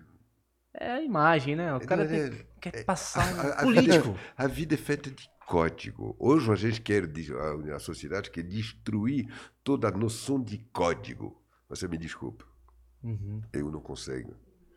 É, eu não consigo destruir e não seguir código, porque código é civilização. Se estamos aqui agora conversando entre nós, é porque durante milhares de anos, a construção da civilização humana se construiu em base, na base de respeito de códigos. Uhum. Você está entendendo? É isso. Uhum. É, é interessante. Eu não vou mais longe que isso. Ponto. Vamos, o Pedrão vai soltar pra galera o emblema, eu vou mostrar aqui pro Olivier. Galera, pra você resgatar o emblema, vocês já sabem. Explica aí, Diegão, como é que faz pra resgatar o emblema. Eu vou mostrar aqui o emblema do Olivier aqui, porque Galera, vocês podem entrar no site do critiquepodcast.com.br. Você tem 24 horas para resgatar free na Vasca. E aí, depois de 24 horas, Ele fez um você só Olivier com cara compra de francês, né? de quem Ah, resgatou. Então, o Olivier tá falando que tá com cara de francês aqui. Ele ó. fez realmente o Olivier com cara de francês aqui. Não tá sei aparecendo na que... tela, Pedrão? Tá na tela pra galera ali, tá na tela pra Ah, pra galera. galera aqui tá. deu deu uma pane aqui, não, mas você tá como sempre. É, a gente está seguindo aqui uma, uma, uma parte do programa, daqui a pouco a gente faz um ping-pong, mas é, eu queria, de curiosidade, eu sei que você já teve restaurante, percorreu o litoral brasileiro uma época da vida, né? E eu lembro de um. Viajou o mundo todo, pô. Não, mediu tudo, mas assim, para mas montar o é- é- restaurante. Essa, essa, essa, Você essa, misturou o essa litoral para viagem, pegar as é- receitas, a caiçara, né? Pegar aquele lance, o toque brasileiro. E eu lembro. Não exatamente por isso, mas. Não, era, mas também, eu imagino, então, imagina que eram os dourados, né? Melhor. Bom vivan. Aí, o, nessa época, em. Depois teve um momento que, se não me engano, você estabeleceu um restaurante num lugar nada chato, que é Florianópolis, né? Então, depois de Jericoacoara. Ah, sim, teve Jericoacoara e O depois meu teve Florianópolis. primeiro restaurante Foi em Jericoacoara. Da né? minha vida. Eu, o primeiro restaurante É.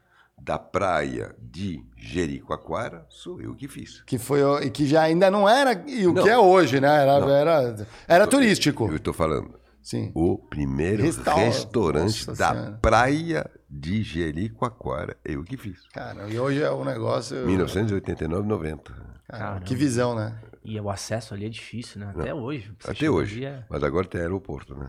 É, Você paga é. uma bala pra fazer um voo direto pra lá. É, caríssimo. E, é, não, muito louco. Eu fui, cheguei lá depois de três meses e meio de viagem pelo litoral brasileiro, mas quando eu falo litoral, pela praia. Eu comprei uma Rural 68 tracionada em Camporê, no, no extremo oeste do Santa Catarina, eu trouxe para São Paulo, reformei inteiro, peguei a BR até Amadeus, no sul de, de- de- do Espírito Santo, e a partir de Amadeus saí da BR, puf, entrei na praia, e não saía da praia até Jericoacoara, só saía da praia quando tinha um rio que não, não tinha nem balsa, nem ponte, então tinha que fazer contornar, então uma pedra para ir na praia, na, na, na, praia, na praia próxima. Eu vi, conheci tudo o litoral. Por que, que eu fiz isso? Eu estava voltando da França, aonde eh, eu estava residente, e da onde eu fiz e pratiquei a profissão de modelo que eu comecei no Brasil em 79, 80 e que eu fiz durante nove anos da minha vida, virando um dos grandes modelos masculinos do mundo, viajando o mundo inteiro com essa profissão. Em 89 meu pai faleceu. Eu, paralelamente à profissão de modelo, eu tinha montado em Paris, perto de Paris, um, uma garagem, uma oficina de restauração de carros antigos que eu vendi num showroom que nós tínhamos perto da, da, da Maison de la Radio em Paris. E uh, em janeiro de 89 foi uma grande crise uh, financeira da Bolsa de Nova York, brum, derrubou tudo, e tudo que era imobiliário, arte, uh, coleção, todas essas coisas, né? foram o que valia 10, dia 1 primeiro de janeiro valia 1. então isso, a morte do meu pai, tal, e já nove anos de carreira de modelo, que eu sempre soube que era o momento uhum. tinha que parar. É. Então, fiz tudo que dava para fazer no mundo inteiro, a começar pelo Brasil. Aí eu já sabia que já estava num, num, patamar que não ia mais alto, que só ia descer. É a descida que dói. Hum. E que nem casamento, né? Você casa há 20 anos com uma, uma mulher, não, com alguém, na hora do, da separação, o que sobra é o sofrimento, é a, é a, é a tristeza a felicidade já se foi esquecida há muito tempo. Então, isso eu não queria viver isso.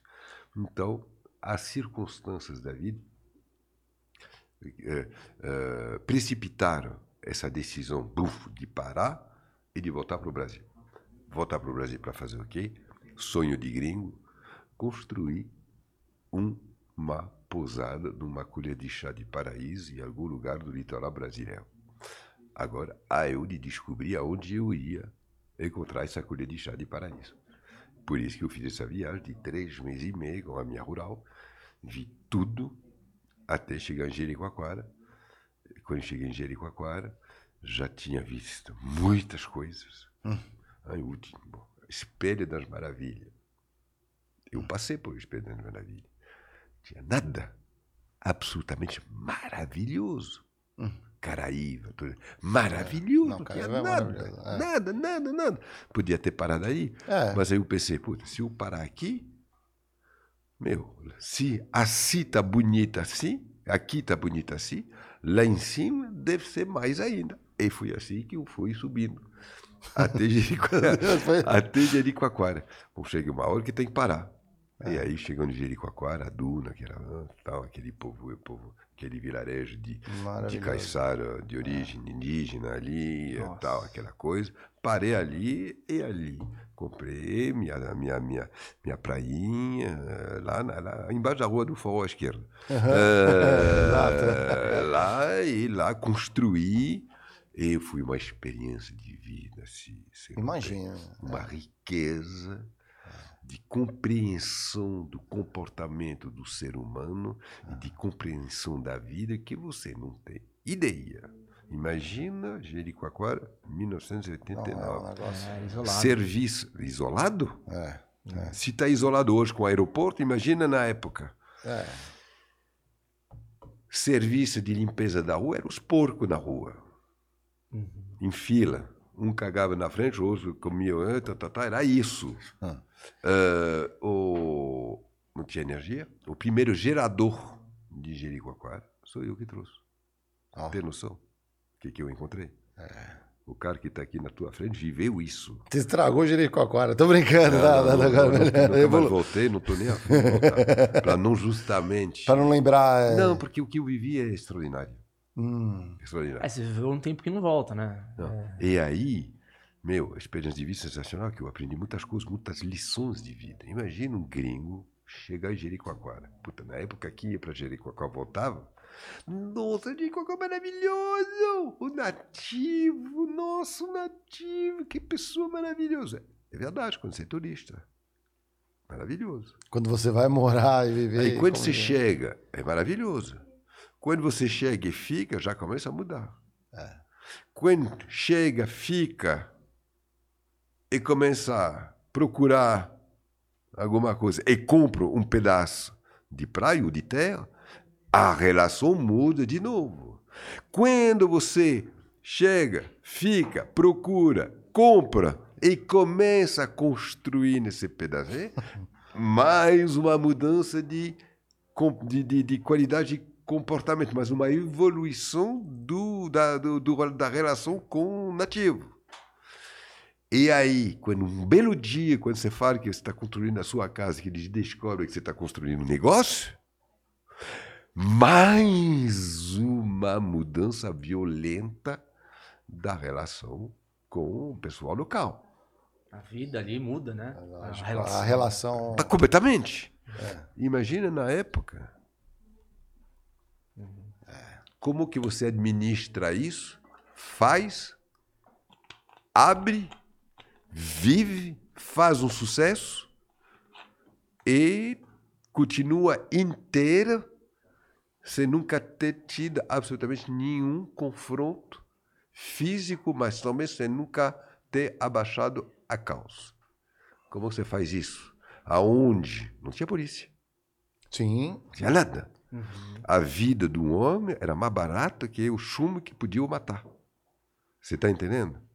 Então, uma experiência de vida, de compreensão. Sabe por isso que quando eu falo de invasão de território, isso daí é uma das constatações de uma, uma filosofia de vida que eu descobri lá é nossa vida estamos ao longo da nossa vida estamos constantemente invadindo territórios físicos, emocionais, culturais, prof, eh, profissional já falei, eh, sempre estamos invadindo território.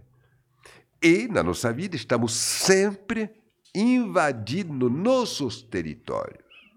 E o grande segredo da vida o que é?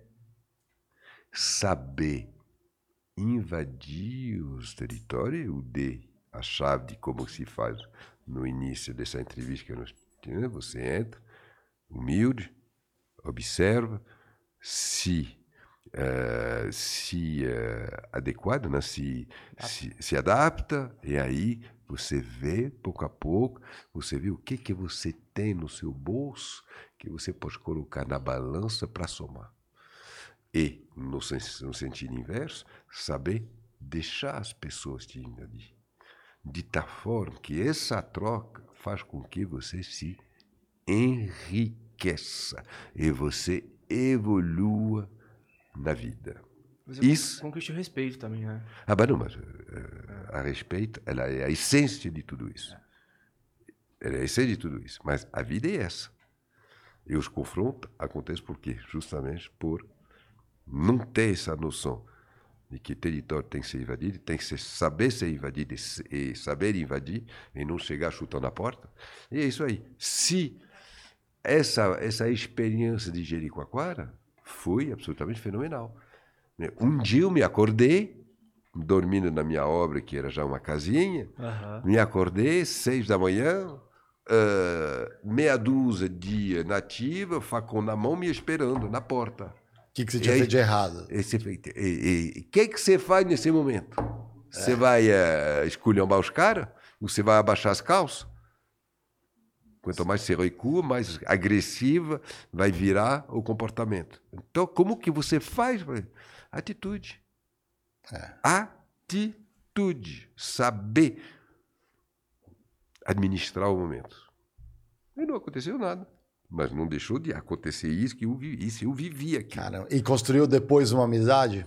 Não, eu- mas com certeza. É. Aí uma Porque vez às vezes passou- começa a- Uma vez que você passa essa fase, É. aí mais uma evolução da é respeito e consideração. É você. Eu toquei dois anos no meu restaurante, tranquilo. Uhum. Tranquilo, sem problemas. né? Foi ali que, inclusive, que, nessa época que eu encontrei a mãe dos meus filhos. Sim. Maiores. Mas como- quando você começou a contar a história, eu senti, não queria mais voltar lá. Não. Porque será que você lembra do tempo anterior? Bah, e, com certeza. E o que eu vivi. fica decepcionado Não, com a- Exatamente. É. Hum. Imagine eu descer a rua do forró hoje para chegar no meu espaço que eu fiz. Não estou afim. Eu tenho fotografias, estou ali. Eu tenho fotografias, eu vejo, falei, caraca. Não sonhei. Estava lá, eu fiz isso. Hoje eu vejo as imagens de Jericoacoara. Nada contra, mas não é minha praia. É. Literalmente. E tá acontecendo com Virou um vários point, paraísos. né? Virou um é. point Não, esse negócio. é- não é minha praia. Com certeza deve ser gostoso e tal, mas não é minha praia. Uhum. Você tá entendendo? E com certeza não é, não, é, não é o Jericoacoara que eu conheci e que fez com que eu vivisse essa, essa, essa experiência de vida assim. né? Não tem Uhum. preço. Uhum. Não tem preço. E tem. Você fez uma passagem aí, falou que ia voltar. A tua história sobre o dom do sabor. É.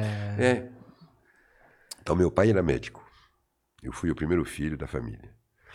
E, eh, eh, como toda família tradicional, o pai é médico, ainda mais na época, uma, realmente uma profissão de prestígio. Eu sou o primeiro filho e ele quer que eu seja médico. Ele fez tudo para que eu pegasse esse caminho. Então, desde moleque, quando eu falo moleque, é seis, a idade da minha filha, Uhum. da Olivia, seis anos, levava, me levava em bloco operatório para assistir a cesariana. Na época, a anestesia era éter, e aquele... Sim, é. E eu, sei, né, lá dentro, né, e vendo eh, apendicite, aí vendo a tripa aí sair, tá, tá, tá, tá, cortando, tá, tá, é. vindo cesariana, vendo, vendo, essas coisas. Muito sangue, querendo ou não, muito sangue. Detestava. Paralelamente a isso, ele era generalista, medicina geral. Ele tinha um consultório. Pegava de tudo quanto era doença. E lá, é- o consultório dele ficava na Avenida Jean Jaurès, numa cidade chamada La Courneuve, que é a periferia hoje, território perdido em volta da, da- de Paris. Uhum. E fui em La Courneuve, no final da Avenida Jean Jaurès, que foi construída a primeira, o primeiro tipo Singapur da época, nos anos 60. 63, 64. E lá, quem morava nesses, nessas que a gente chama de gaiola para coelho, né? apartamento pequenininho, monte, é, Le Corbusier, modernista, para entuchar o povo. Eh, quem morava lá dentro era os, a população emigrada da França da época, que era uma população emigrada europeia, na, na sua maioria.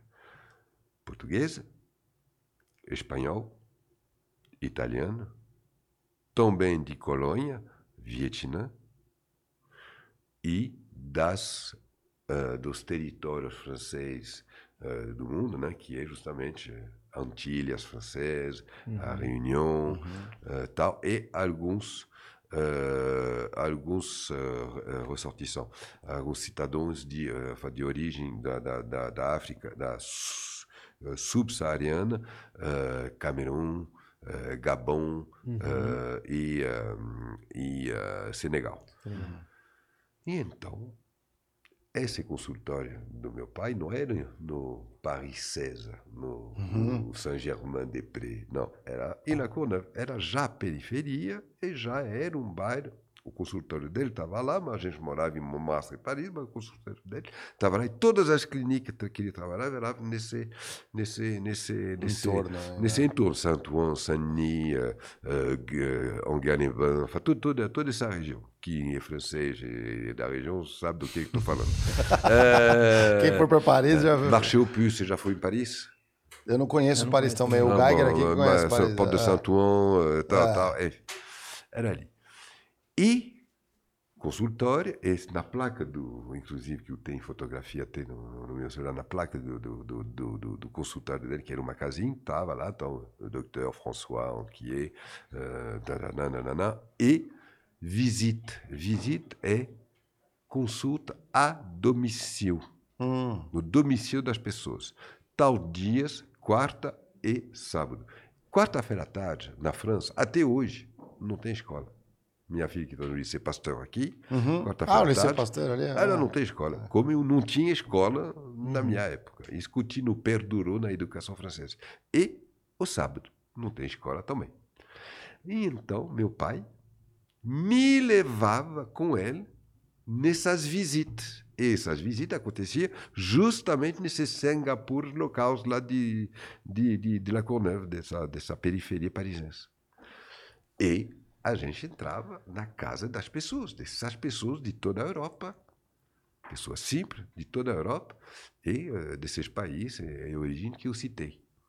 E era sensacional. Primeiro, era assim de moleque da minha idade. Estava em casa.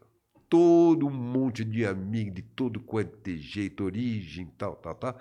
Uma alegria, era fantástico. Adorava acompanhar ele. E aí, já que eu acompanhava ele e que eu tinha meus amigos, tinha um amigo, me lembro até o nome dele até hoje, a cara dele e tudo, eu, italiano, pequenininho.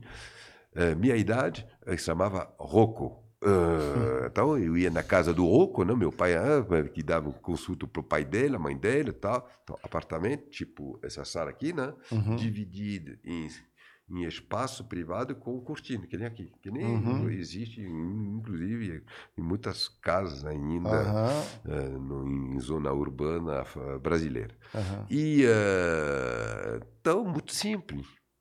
Mas, nessas casas, se fazia a cozinha original de cada País que. país, de cada representante de cada país, de cada origem que estava aqui.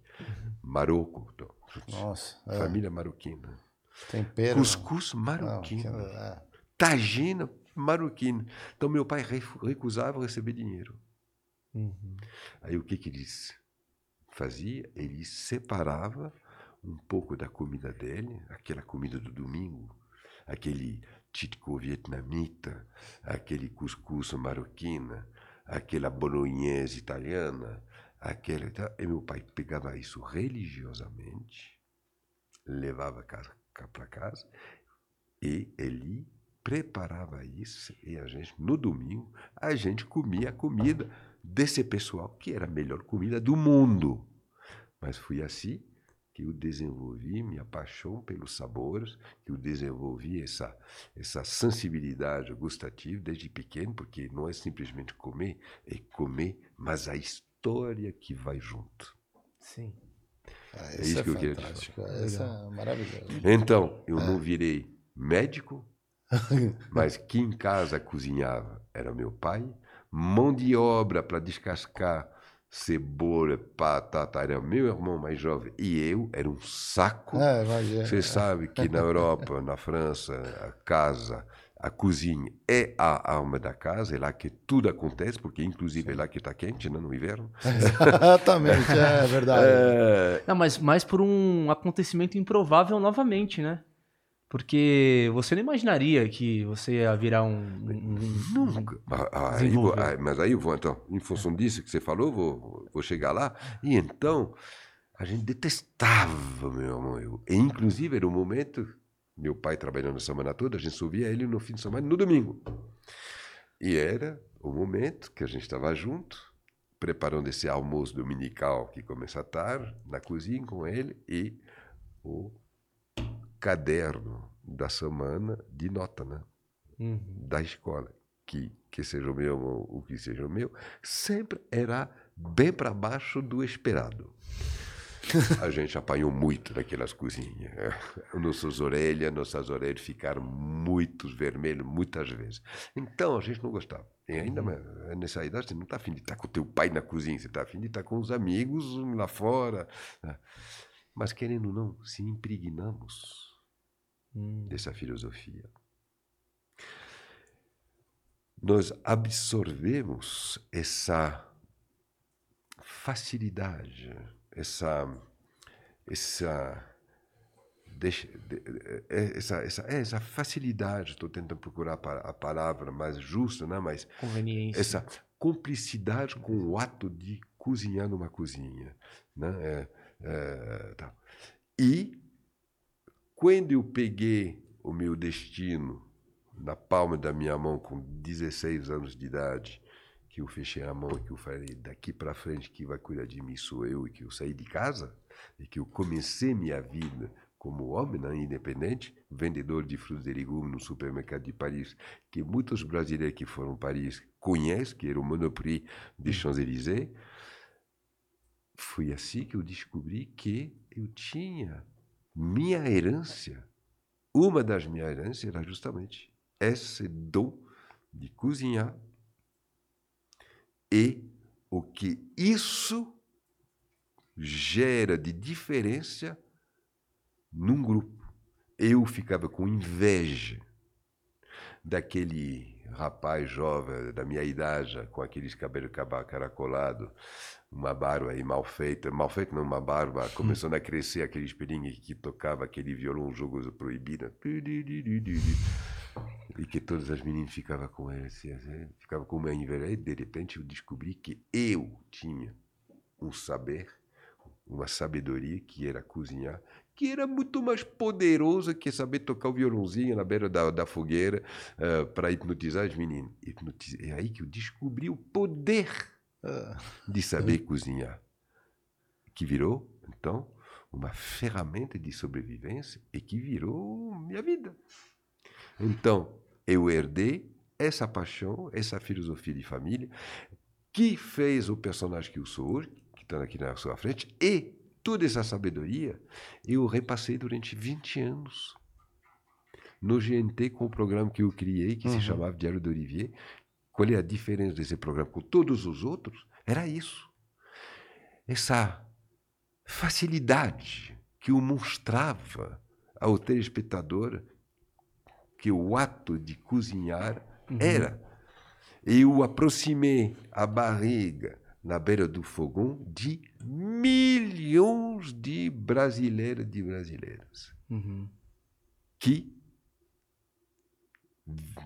hoje cozinha na família virou um ato concreto e indispensável que, que faz parte da, da, da, da, da, da- família, da educação da família e de muitos jovens que viram seus pais cozinhar e tal. Eu que coloquei ele na, na frente do, do, do- do fogão. E muitos profissionais que viraram, dos mais antigos, tá? viraram porque me vendo aí cozinhar, dei a paixão a eles de virar chefes. Não vão reconhecer nunca, mas eu sei. Então você foi pioneiro né, nessa questão de- Totalmente, de, de totalmente. mostrar a gastronomia de uma Na forma panificação, diferente. Uhum. Panificação. eu fui quem mudou. Eu sou responsável disso porque fui o primeiro.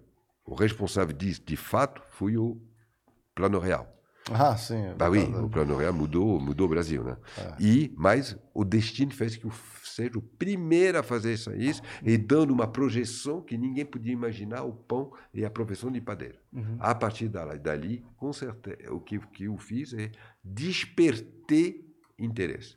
E no que diz respeito ao programa de televisão de culinária, eu sou o criador, porque o, o Diário do Olivier me pertence, é outra feitura que eu fiz com a Globo.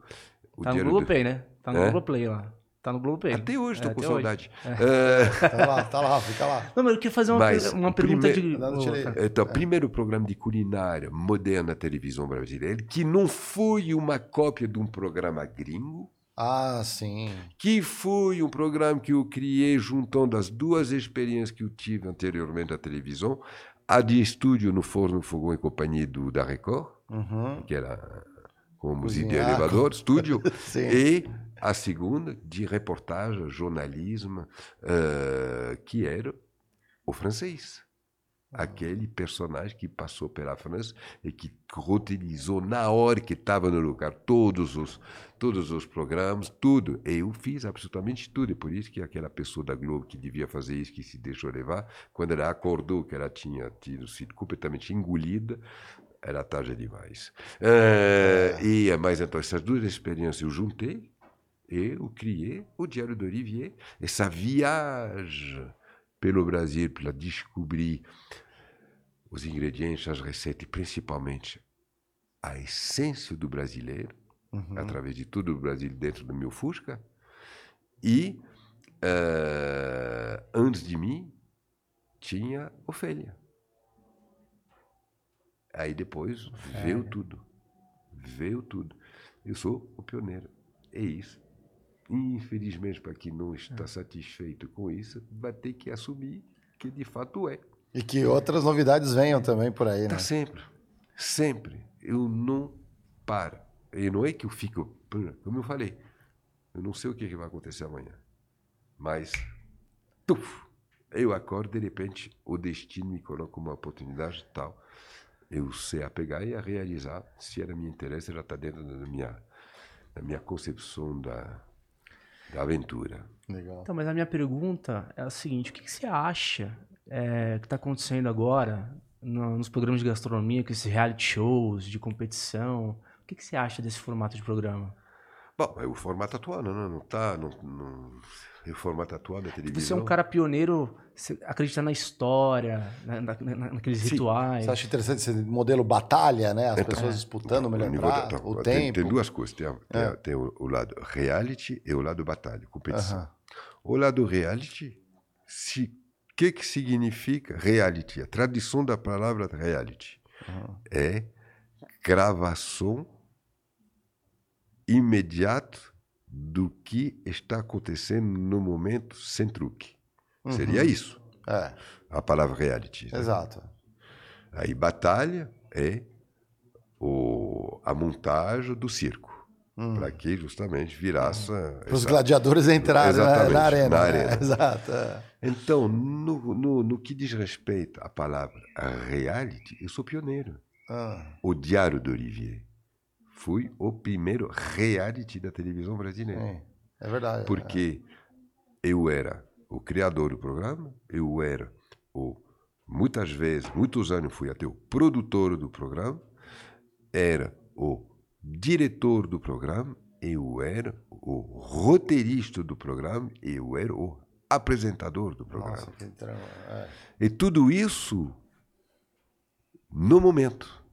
Eu tinha um roteiro, vamos dizer, um esboço de roteiro, mas meu negócio, o que, que é? Meu segredo, o que, que é? É minha paixão pelo ser humano, pelo contato humano.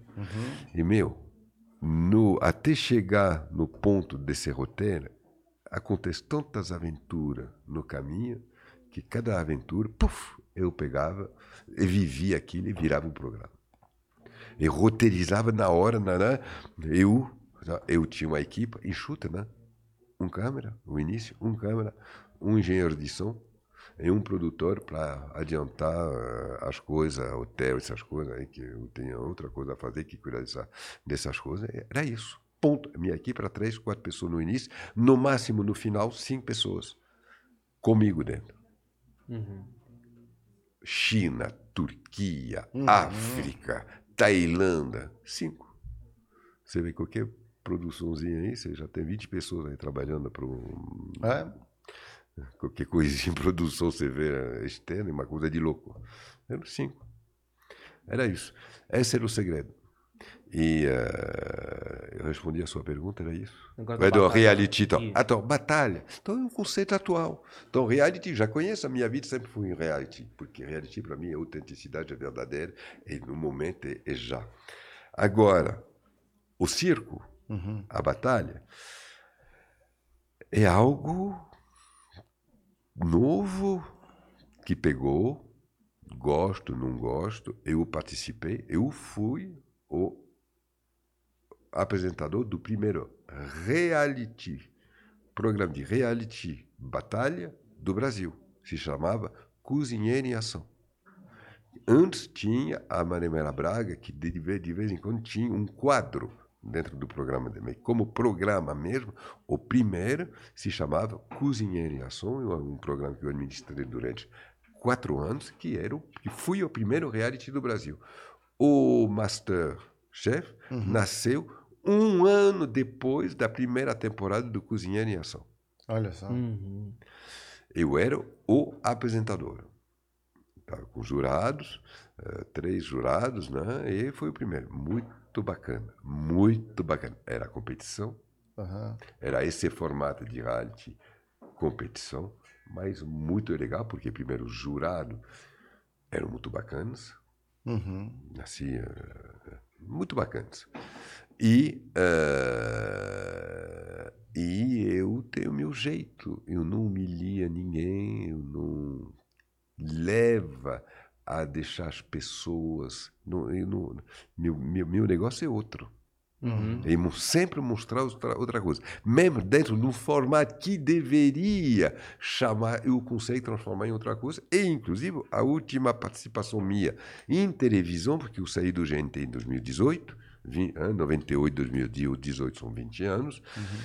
Eu saí do, do GNT, eu fui contratado pelo SBT para ser aí uma coisa que eu nunca imaginei que faria na minha vida.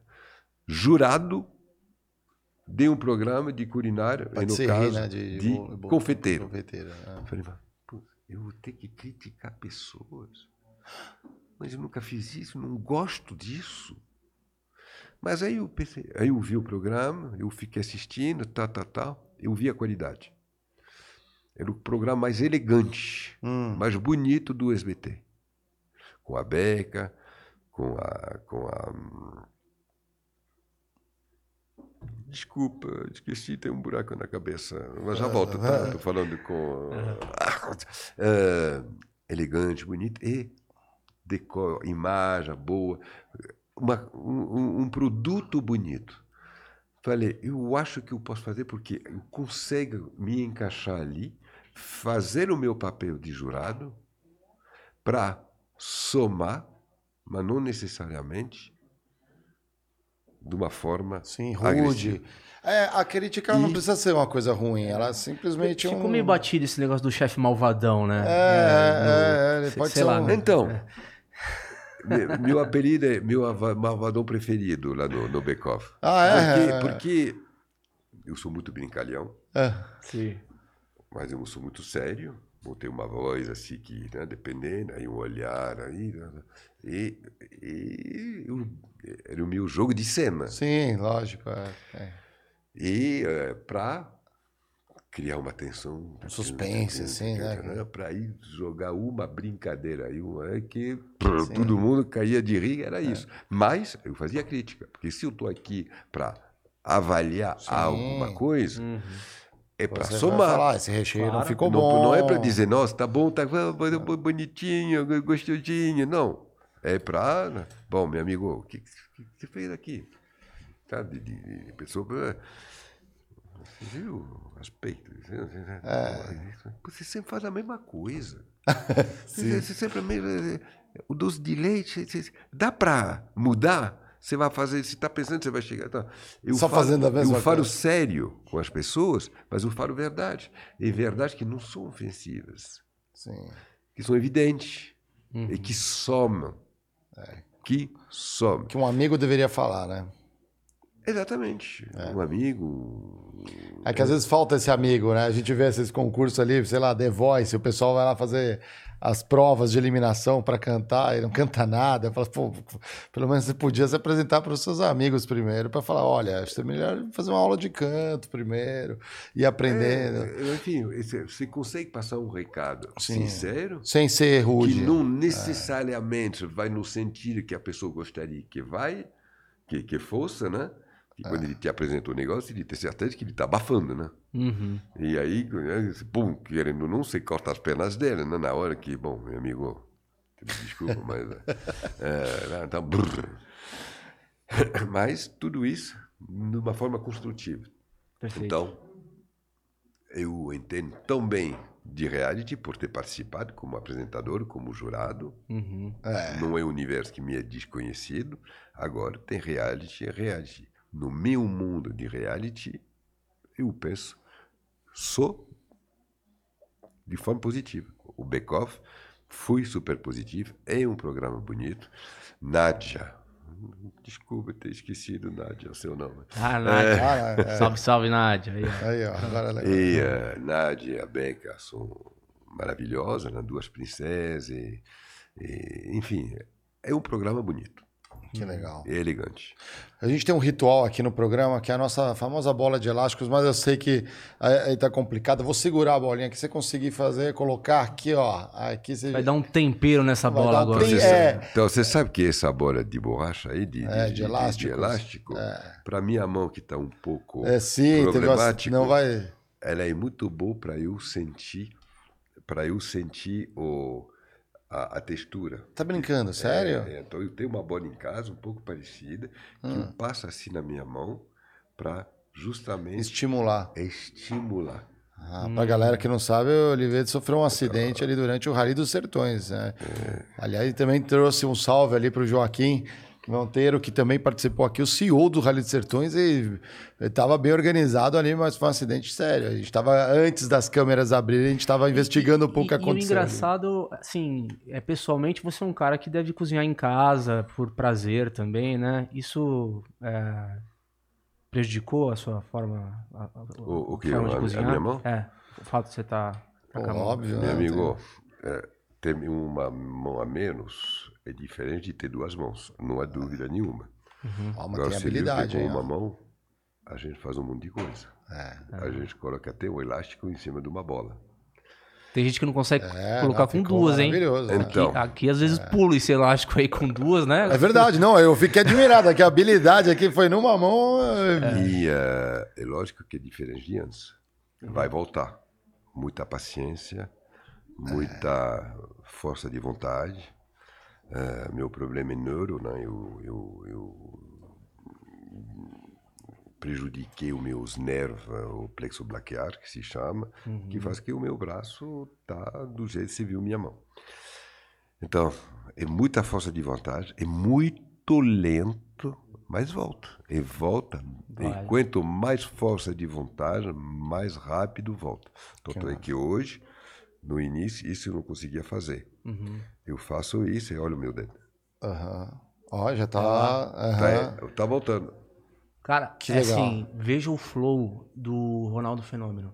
Ele conta a passagem da recuperação Do joelho. dele, do É, no Flow Sport. Ele é, conta com detalhes no Flow Sport Clube. É, no Flow Sport Interessantíssimo. Um dos meus preferidos, assim, sabe? Então, eu, minha vida, desde o dia 4 de setembro do, ma- do, do ano passado, já faz cinco meses, ah, não, quatro meses, é Não, uma outra vida. Mas você me viu passar duas horas com você conversando, vocês não sentiram, não viram nada. Não. E eu vivo normal. Não, foi maravilhoso. Tem uma coisa. Antes você não precisava o ping-pong, a gente põe aquela última lá, né? É. A deixa, mas eu tenho uma coisa que, se eu não perguntar, a galera da- das empresas, quem trabalha aí no mundo corporativo ali vai reclamar, que é o seguinte. Em muita empresa, a gente acaba comendo no famoso bandejão de empresa. Eu, em vários empregos que eu tive ali, tinha o famoso bandejão. Uns melhores que os outros. Na média, tudo muito ruim. Né? Igual universitário, né? Você tinha o bandejão, eu também não tinha isso. A comida em casa, ela parece melhor. Aquele restaurante, né, que é um bistrô, parece... Também tem a sua qualidade. O restaurante vai ficando maior, tem sua qualidade. Manter a qualidade, esse carinho, esse toque, parece que é inimaginável para quando você serve muitas pessoas, a não ser que seja fast food, é outro tipo de, culi- de culinária.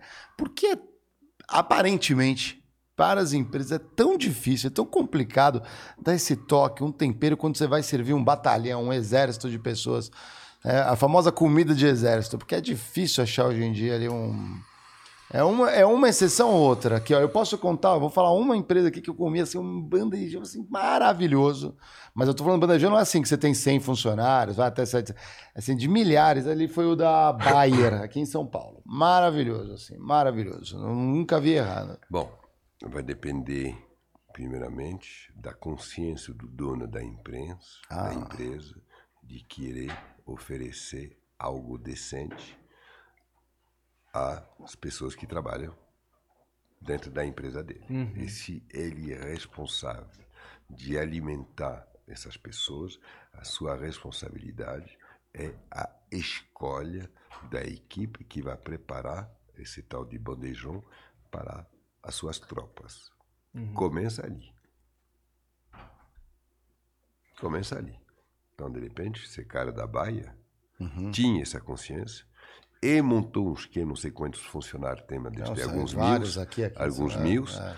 né, que eu já fui lá dar, dando, dar palestra Ah, lá é? na. Que legal. E, eh, e, com certeza, Tem empresa isso é que- uma coisa, o sucesso da nossa empresa, ele começa pelo respeito das pessoas que faz com que nossa empresa existe. E começa também, se a gente tem essa responsabilidade de alimentar, começa pelo, pelo início, a alimentação. É isso.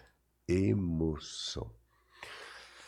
Eu queria terminar falando do, rapidamente do Esterostop, que é o restaurante que eu fiz, o primeiro restaurante na Praça da República, em São Paulo, no centro histórico, da, né, no lugar mais improvável para fazer o restaurante, que é a cobertura do edifício Esther, que é o primeiro edifício modernista do Brasil. Toda a história da arquitetura modernista do Brasil começa no edifício Esther, de 1937, que fica na Praça da República.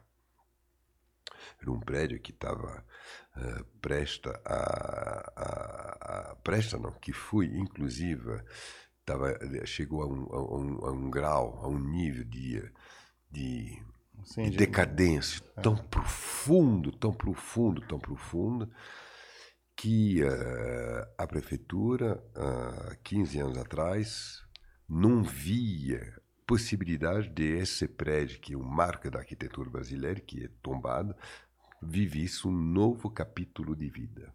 Portanto, quando eu comprei a primeira cobertura, que é onde eu morei aqui, fui à minha casa, eh, lá do, do, do edifício, dois meses depois de eu começar as obras, o, a prefeitura desapropriou. Saiu no, no Diário Oficial, desapropriou.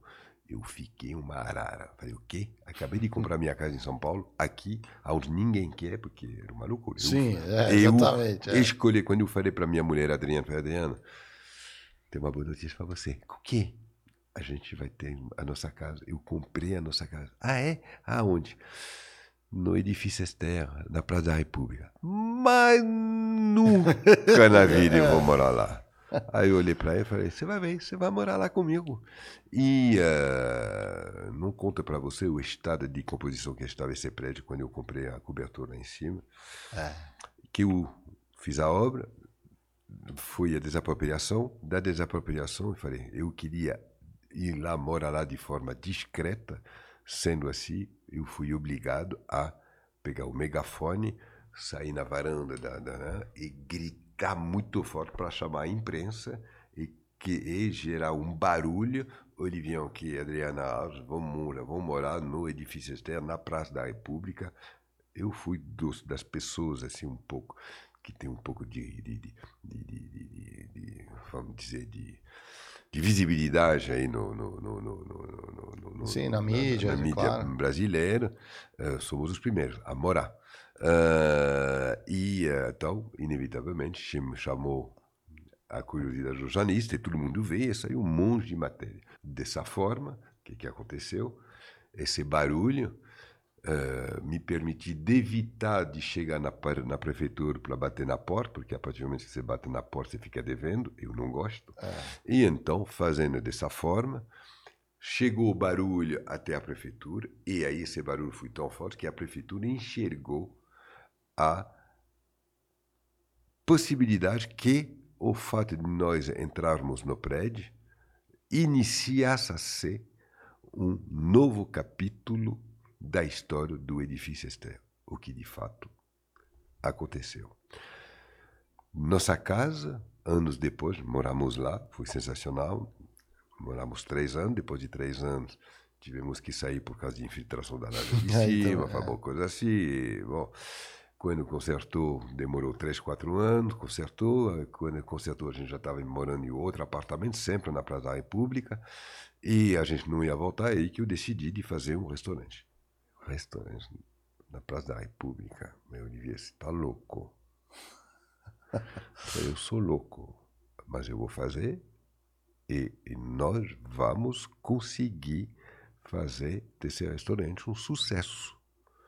E trazer Benoît, meu amigo, meu sócio, o chefe do Esther, que é francês, que quando ele chegou no Brasil, chegou direto para fazer o restaurante, ele nunca tinha vindo no Brasil, ele é meu sócio até hoje, e ele cria, ele tem uma, uma, uma mão particular, ele tem, é impressionante a alma que tem os pratos que ele faz, mas enfim, nós dois fizemos e conseguimos o desafio de trazer no centro de São Paulo na Praça da República, uma clientela completamente avessa ao centro.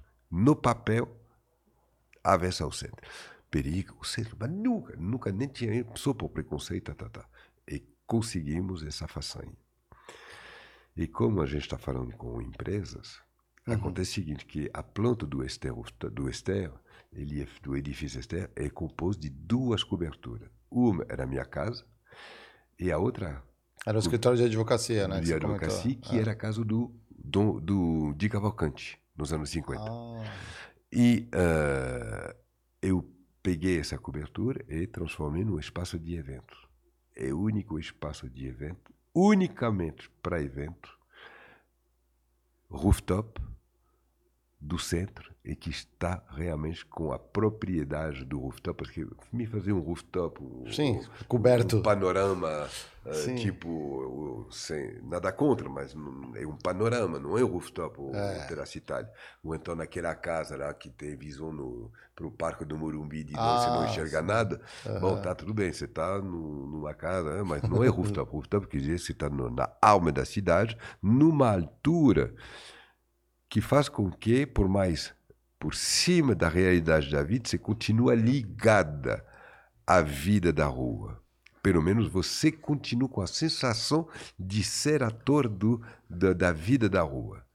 É isso é o Esther que oferece. Então, estou falando porque quando corporativa na procura espaço, né? Então estou fazendo um jabá meu aí. Não, claro, por favor, é lógico. Pode entrar em contato que, conosco lá no Estela Plage. Tem o Ester Rooftop, que é o restaurante, e a cobertura ao lado, que é o espaço de eventos, se chama Ester La Plage.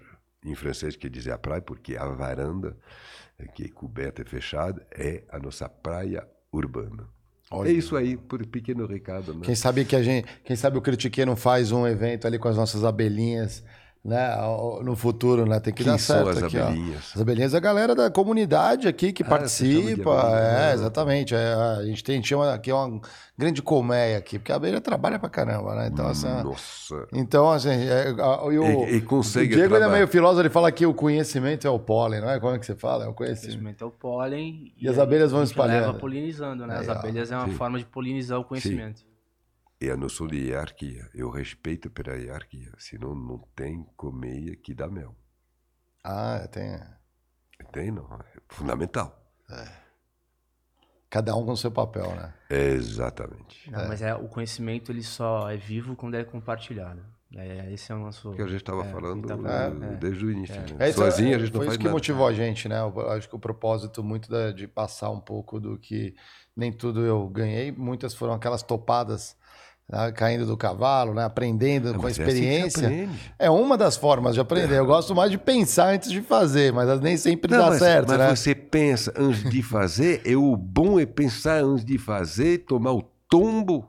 ah, e depois. É, é, é fantástico. Lógico, é lógico. E pegar o lado positivo, o lado Sim. positivo daquilo. Né? É, é, é, o fundamento da vida e do sucesso, é isso. É lógico. E, e tem que passar por esse rito. E é lógico, com certeza. Uhum. Com certeza. Tem que passar por isso. Foi ótimo. Senão, não, as coisas não caem, não caem na boca, é mastigada, né?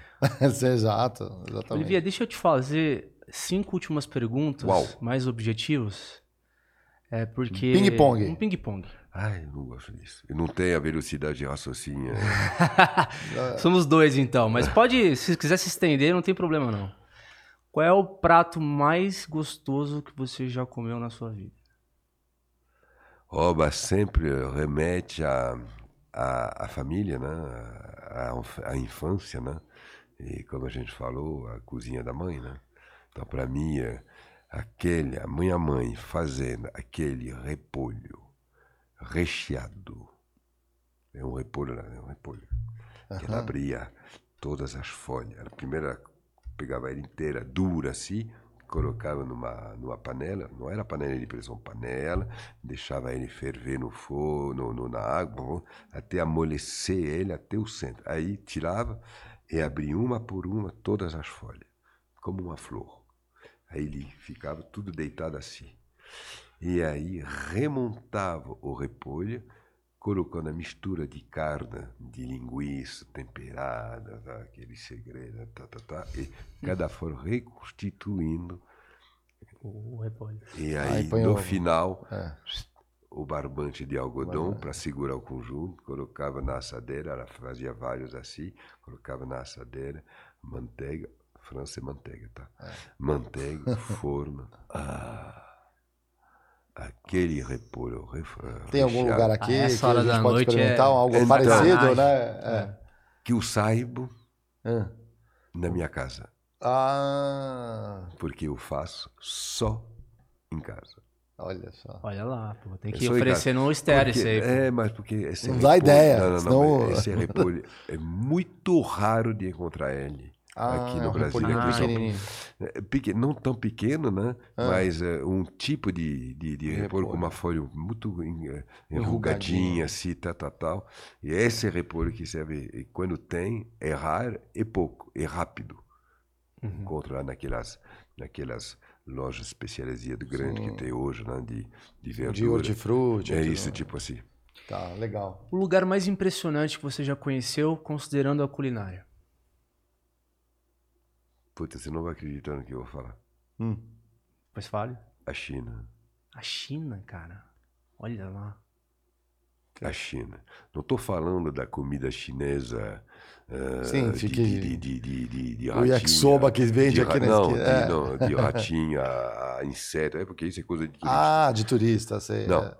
A cozinha chinesa, a sofisticação da cozinha chinês, tradicional e de alto nível, eu não estou falando, quando eu falo de alto não estou falando de restaurante, porque até que nem existe. É, como eu teve a possibilidade de fazer o Diário do Olivier lá na China, eu teve a oportunidade de entrar e de fazer essa descoberta é se a cozinha francesa é sofisticada, eu vou te dizer, para mim, depois da francesa, a mais sofisticada é a, é a chinesa. É muito louco, né? Ouvi isso, eu nunca ouvi. falar isso. Pois é, eu sei. Eu gosto de surpreender. Você vê, né? É. Bom, se o Olivier quisesse conversar com o Olivier de agora, quisesse conversar com o Olivier lá de trás, que, o que, que ele falaria? Então, justamente, você, você- me lembrou algo que eu queria falar. Quando eu tinha 20 anos, e que eu pensava na minha pessoa, que, que eu vou ser quando eu vou ter 50 anos, quando eu vou ter 60 anos? Aí eu começava a fechar os olhos e tentar me imaginar. Eu ficava tão apavorado, tão apavorado do desconhecido, do que, que poderia ser minha vida na frente, porque não era nada. Eu não tinha caminho traçado. Eu vou virar um médico, eu vou virar um advogado. Eu... Era Uma página em branco. Ah. bota branca nisso, quase transparente. Então, quando eu pensava nesses momentos que me aconteceu que eu pensava, eu entrava em terror, com medo do futuro terrível. Aí, fuf, abri os olhos e falei, vamos viver. E, de uma certa forma, eu continuo assim, dessa, da, da mesma forma. E olha que o tem atrás de mim. Olha o que eu construí O legado. atrás de Né? mim. É, legal. Nunca imaginei que eu poderia, minha vida poderia ser isso. Ah, legal. E considerando a tua experiência, é, o que, que você falaria para um jovem hoje que quer seguir a carreira de chefe de gastronomia? O que, que é essencial? Então eu falaria para eu falaria para um jovem que seja qualquer coisa na vida, que seja um chefe, que seja qualquer coisa, um homem. Um homem significa uma pessoa responsável, uma pessoa construidora, uma pessoa que faz para somar. A primeira coisa que eu diria para ele, não perca tempo com futilidade. o tempo é a maior tesouro, riqueza que a gente tem num desperdício. É a primeira coisa que eu farei, a primeira e única coisa. Porque a partir do momento que você tem consciência disso, você muda o seu comportamento perante a vida. Hoje eu tenho 63 anos, eu sei o que eu construí, mas até hoje, quando eu penso nas vezes que eu perdi tempo, puta que pariu, nossa, como, como, que, como que eu deixei fugir esse tempo, que o tempo que foge você não recupera nunca. Então era isso que eu diria para um jovem. Tenha respeito, tenha consciência do tempo. Perfeito. E para finalizar, o que, que é o trabalho para você? Vida. Às vezes eu ouço as pessoas e falam, ah, eu divido a minha vida, academia, lazer, família, trabalho. Tá. Gente, a vida é uma só. Não é uma pizza. Você está entendendo o que eu quero Uhum. dizer? Então, todos os momentos da vida eh, compõem a sua vida. Tenta fazer com que cada momento dessa sua vida seja o mais prazeroso possível. Você encontra prazer em absolutamente tudo se você quer. Que seja no trabalho, que seja em qualquer coisa que você vai fazer nesses momentos que vão compor, e que vão eh, eh, utilizar o seu tempo de vida. Então, já falei, o tempo é vida. Não desperdice e tenta viver da forma mais equilibrado e feliz e que te, que te satisfaz, que te dá orgulho. E tudo é orgulho a partir do momento que você faz direito. Independentemente, não tem vergonha de ter nada. Eu sou padeiro, cara. Uhum. Eu vi uma frase ontem. Você tá entendendo? É. Padeiro, antes de eu fazer que a propriedade seja chique, era padeiro. Tem que ser orgulhoso do que a gente faz. Eu vi uma frase ontem, só pra fechar, que eu gravei ela, não vou esquecer. É, diz respeito à definição de sucesso. Inclusive foi uma entrevista que a gente fez lá. Sucesso é você olhar pra trás e ter orgulho da sua história. E, de fato, Independentemente, independentemente dos, das adversidades e das situações negativas que você pode ter passado na sua vida e que foram necessárias para a construção da sua vida.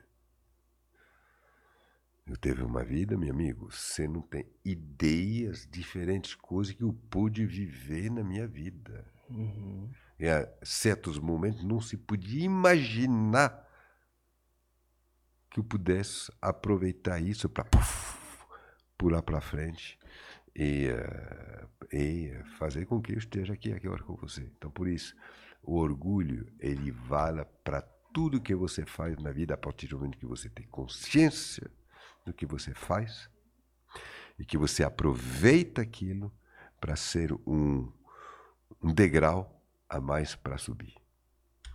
É isso que eu diria. Maravilhoso, né? Obrigado, cara. Poxa, muito obrigado pela presença. Para quem achou que a gente ia ficar é, só no gastronômico, culinária, pô, foi, saiu um monte de lição de vida aqui para todo mundo, tenho certeza. Por isso que eu sou Não, há anos contratado por, pela Bayer e outras para dar palestra, porque minha experiência de vida que eu conto em algum momento agora com vocês aham. abre a janela Ah, na cabeça de pessoas que não têm ideia do que, que é, afinal das contas, a vida e a construção. É muito interessante esses momentos, quando eu faço essas palestras, de ver o pessoal da B3, eh, Sim. pessoas que não têm nada a ver, olhar, escutar, e de repente você vê que você está abrindo uma ideia, uma janelas. É, Porque é outra vida. legal. É real. É interessante. Eu, como eu sou bom contador de história. Com certeza. Adoramos.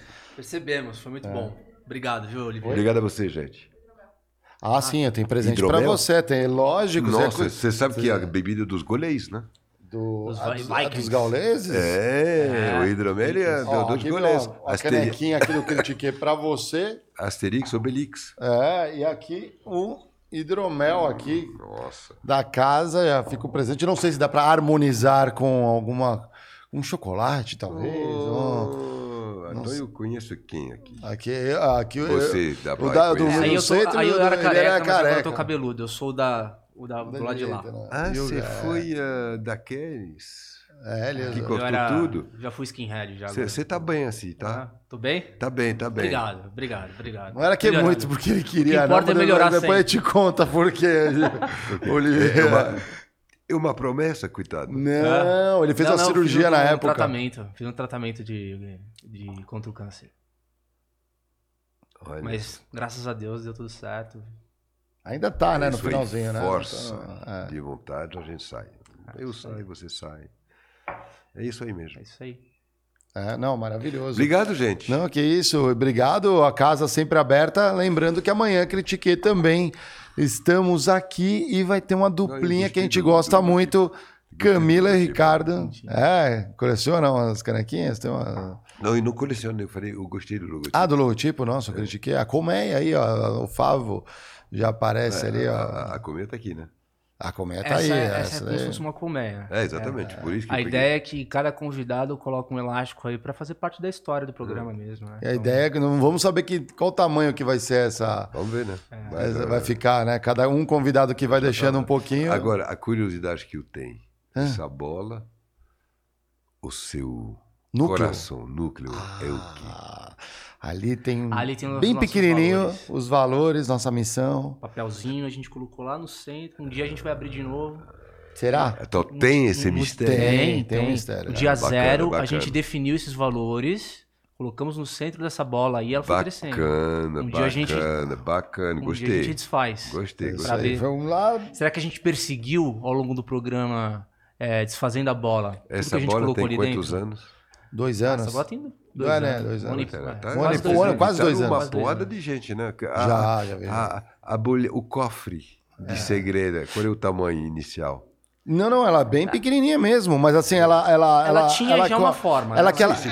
As primeiras Mas, é. pessoas que colocaram não foram nem os convidados, foram as pessoas que passaram, que ajudaram dos estúdios, né? Todo mundo, né? Da produção, é, os operadores, a turma inicial da casa, os outros programas que também compõem aqui os estúdios Flow, a gente, todo mundo foi colocando nisso. Aí ela tinha um tamanho, eu não sei, ela cresceu bem até, porque a gente sabe que no início você precisava dar duas voltas no elástico. Hum, é, exatamente. Duas voltas teria sido Agora já. pra mim. Não, agora. que não, não, agora já tá comprar. uma volta. Duas voltas Foi. já tá estourando o elástico. Então a gente já percebe que um elástico tá indo. Só que ele ainda tá aquele elástico, ele tá deixando de ser frouxo para ficar já um elástico duro.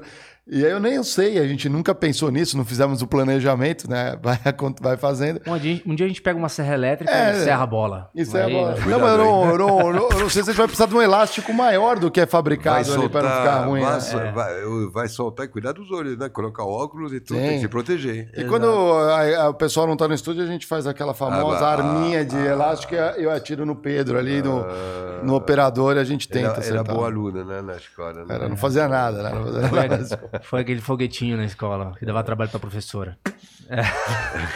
Sabe, Eu levava o trabalho para professora. Legal, muito bom, galera. Obrigado aí pela, pela ah, audiência. Galera que também está ouvindo pelas plataformas de Foi áudio, Spotify. Pô, foi legal. E o. E o. Lembrando que amanhã a gente está com o estagiário sênior também, um papo bem bacana, principalmente para a galera que está início de carreira. Eles têm novidades. Vamos escutar o Ricardo, a Camila aqui também, que é sempre uma duplinha muito boa. Retornam ao Critique pela segunda vez, né? Já é da casa, já. Já é, já da, é casa. da casa. Legal? Recado final, Diego? Cara, só convidar a galera para acessar o link escoladotrabalho.com e convidar vocês a participar desse nosso projeto aí, que está em fase de lançamento. Faça o seu teste de liderança ali, quem é você na empresa. E no final de janeiro a gente está lançando aí, depois de muito pensar, muito trabalhar, conteúdo gravado já, as trilhas prontas. Primeiro de fevereiro está em produção. Né, Sabia? Então é isso. É isso. Obrigado mais uma vez. Pedrão, roda a vinheta.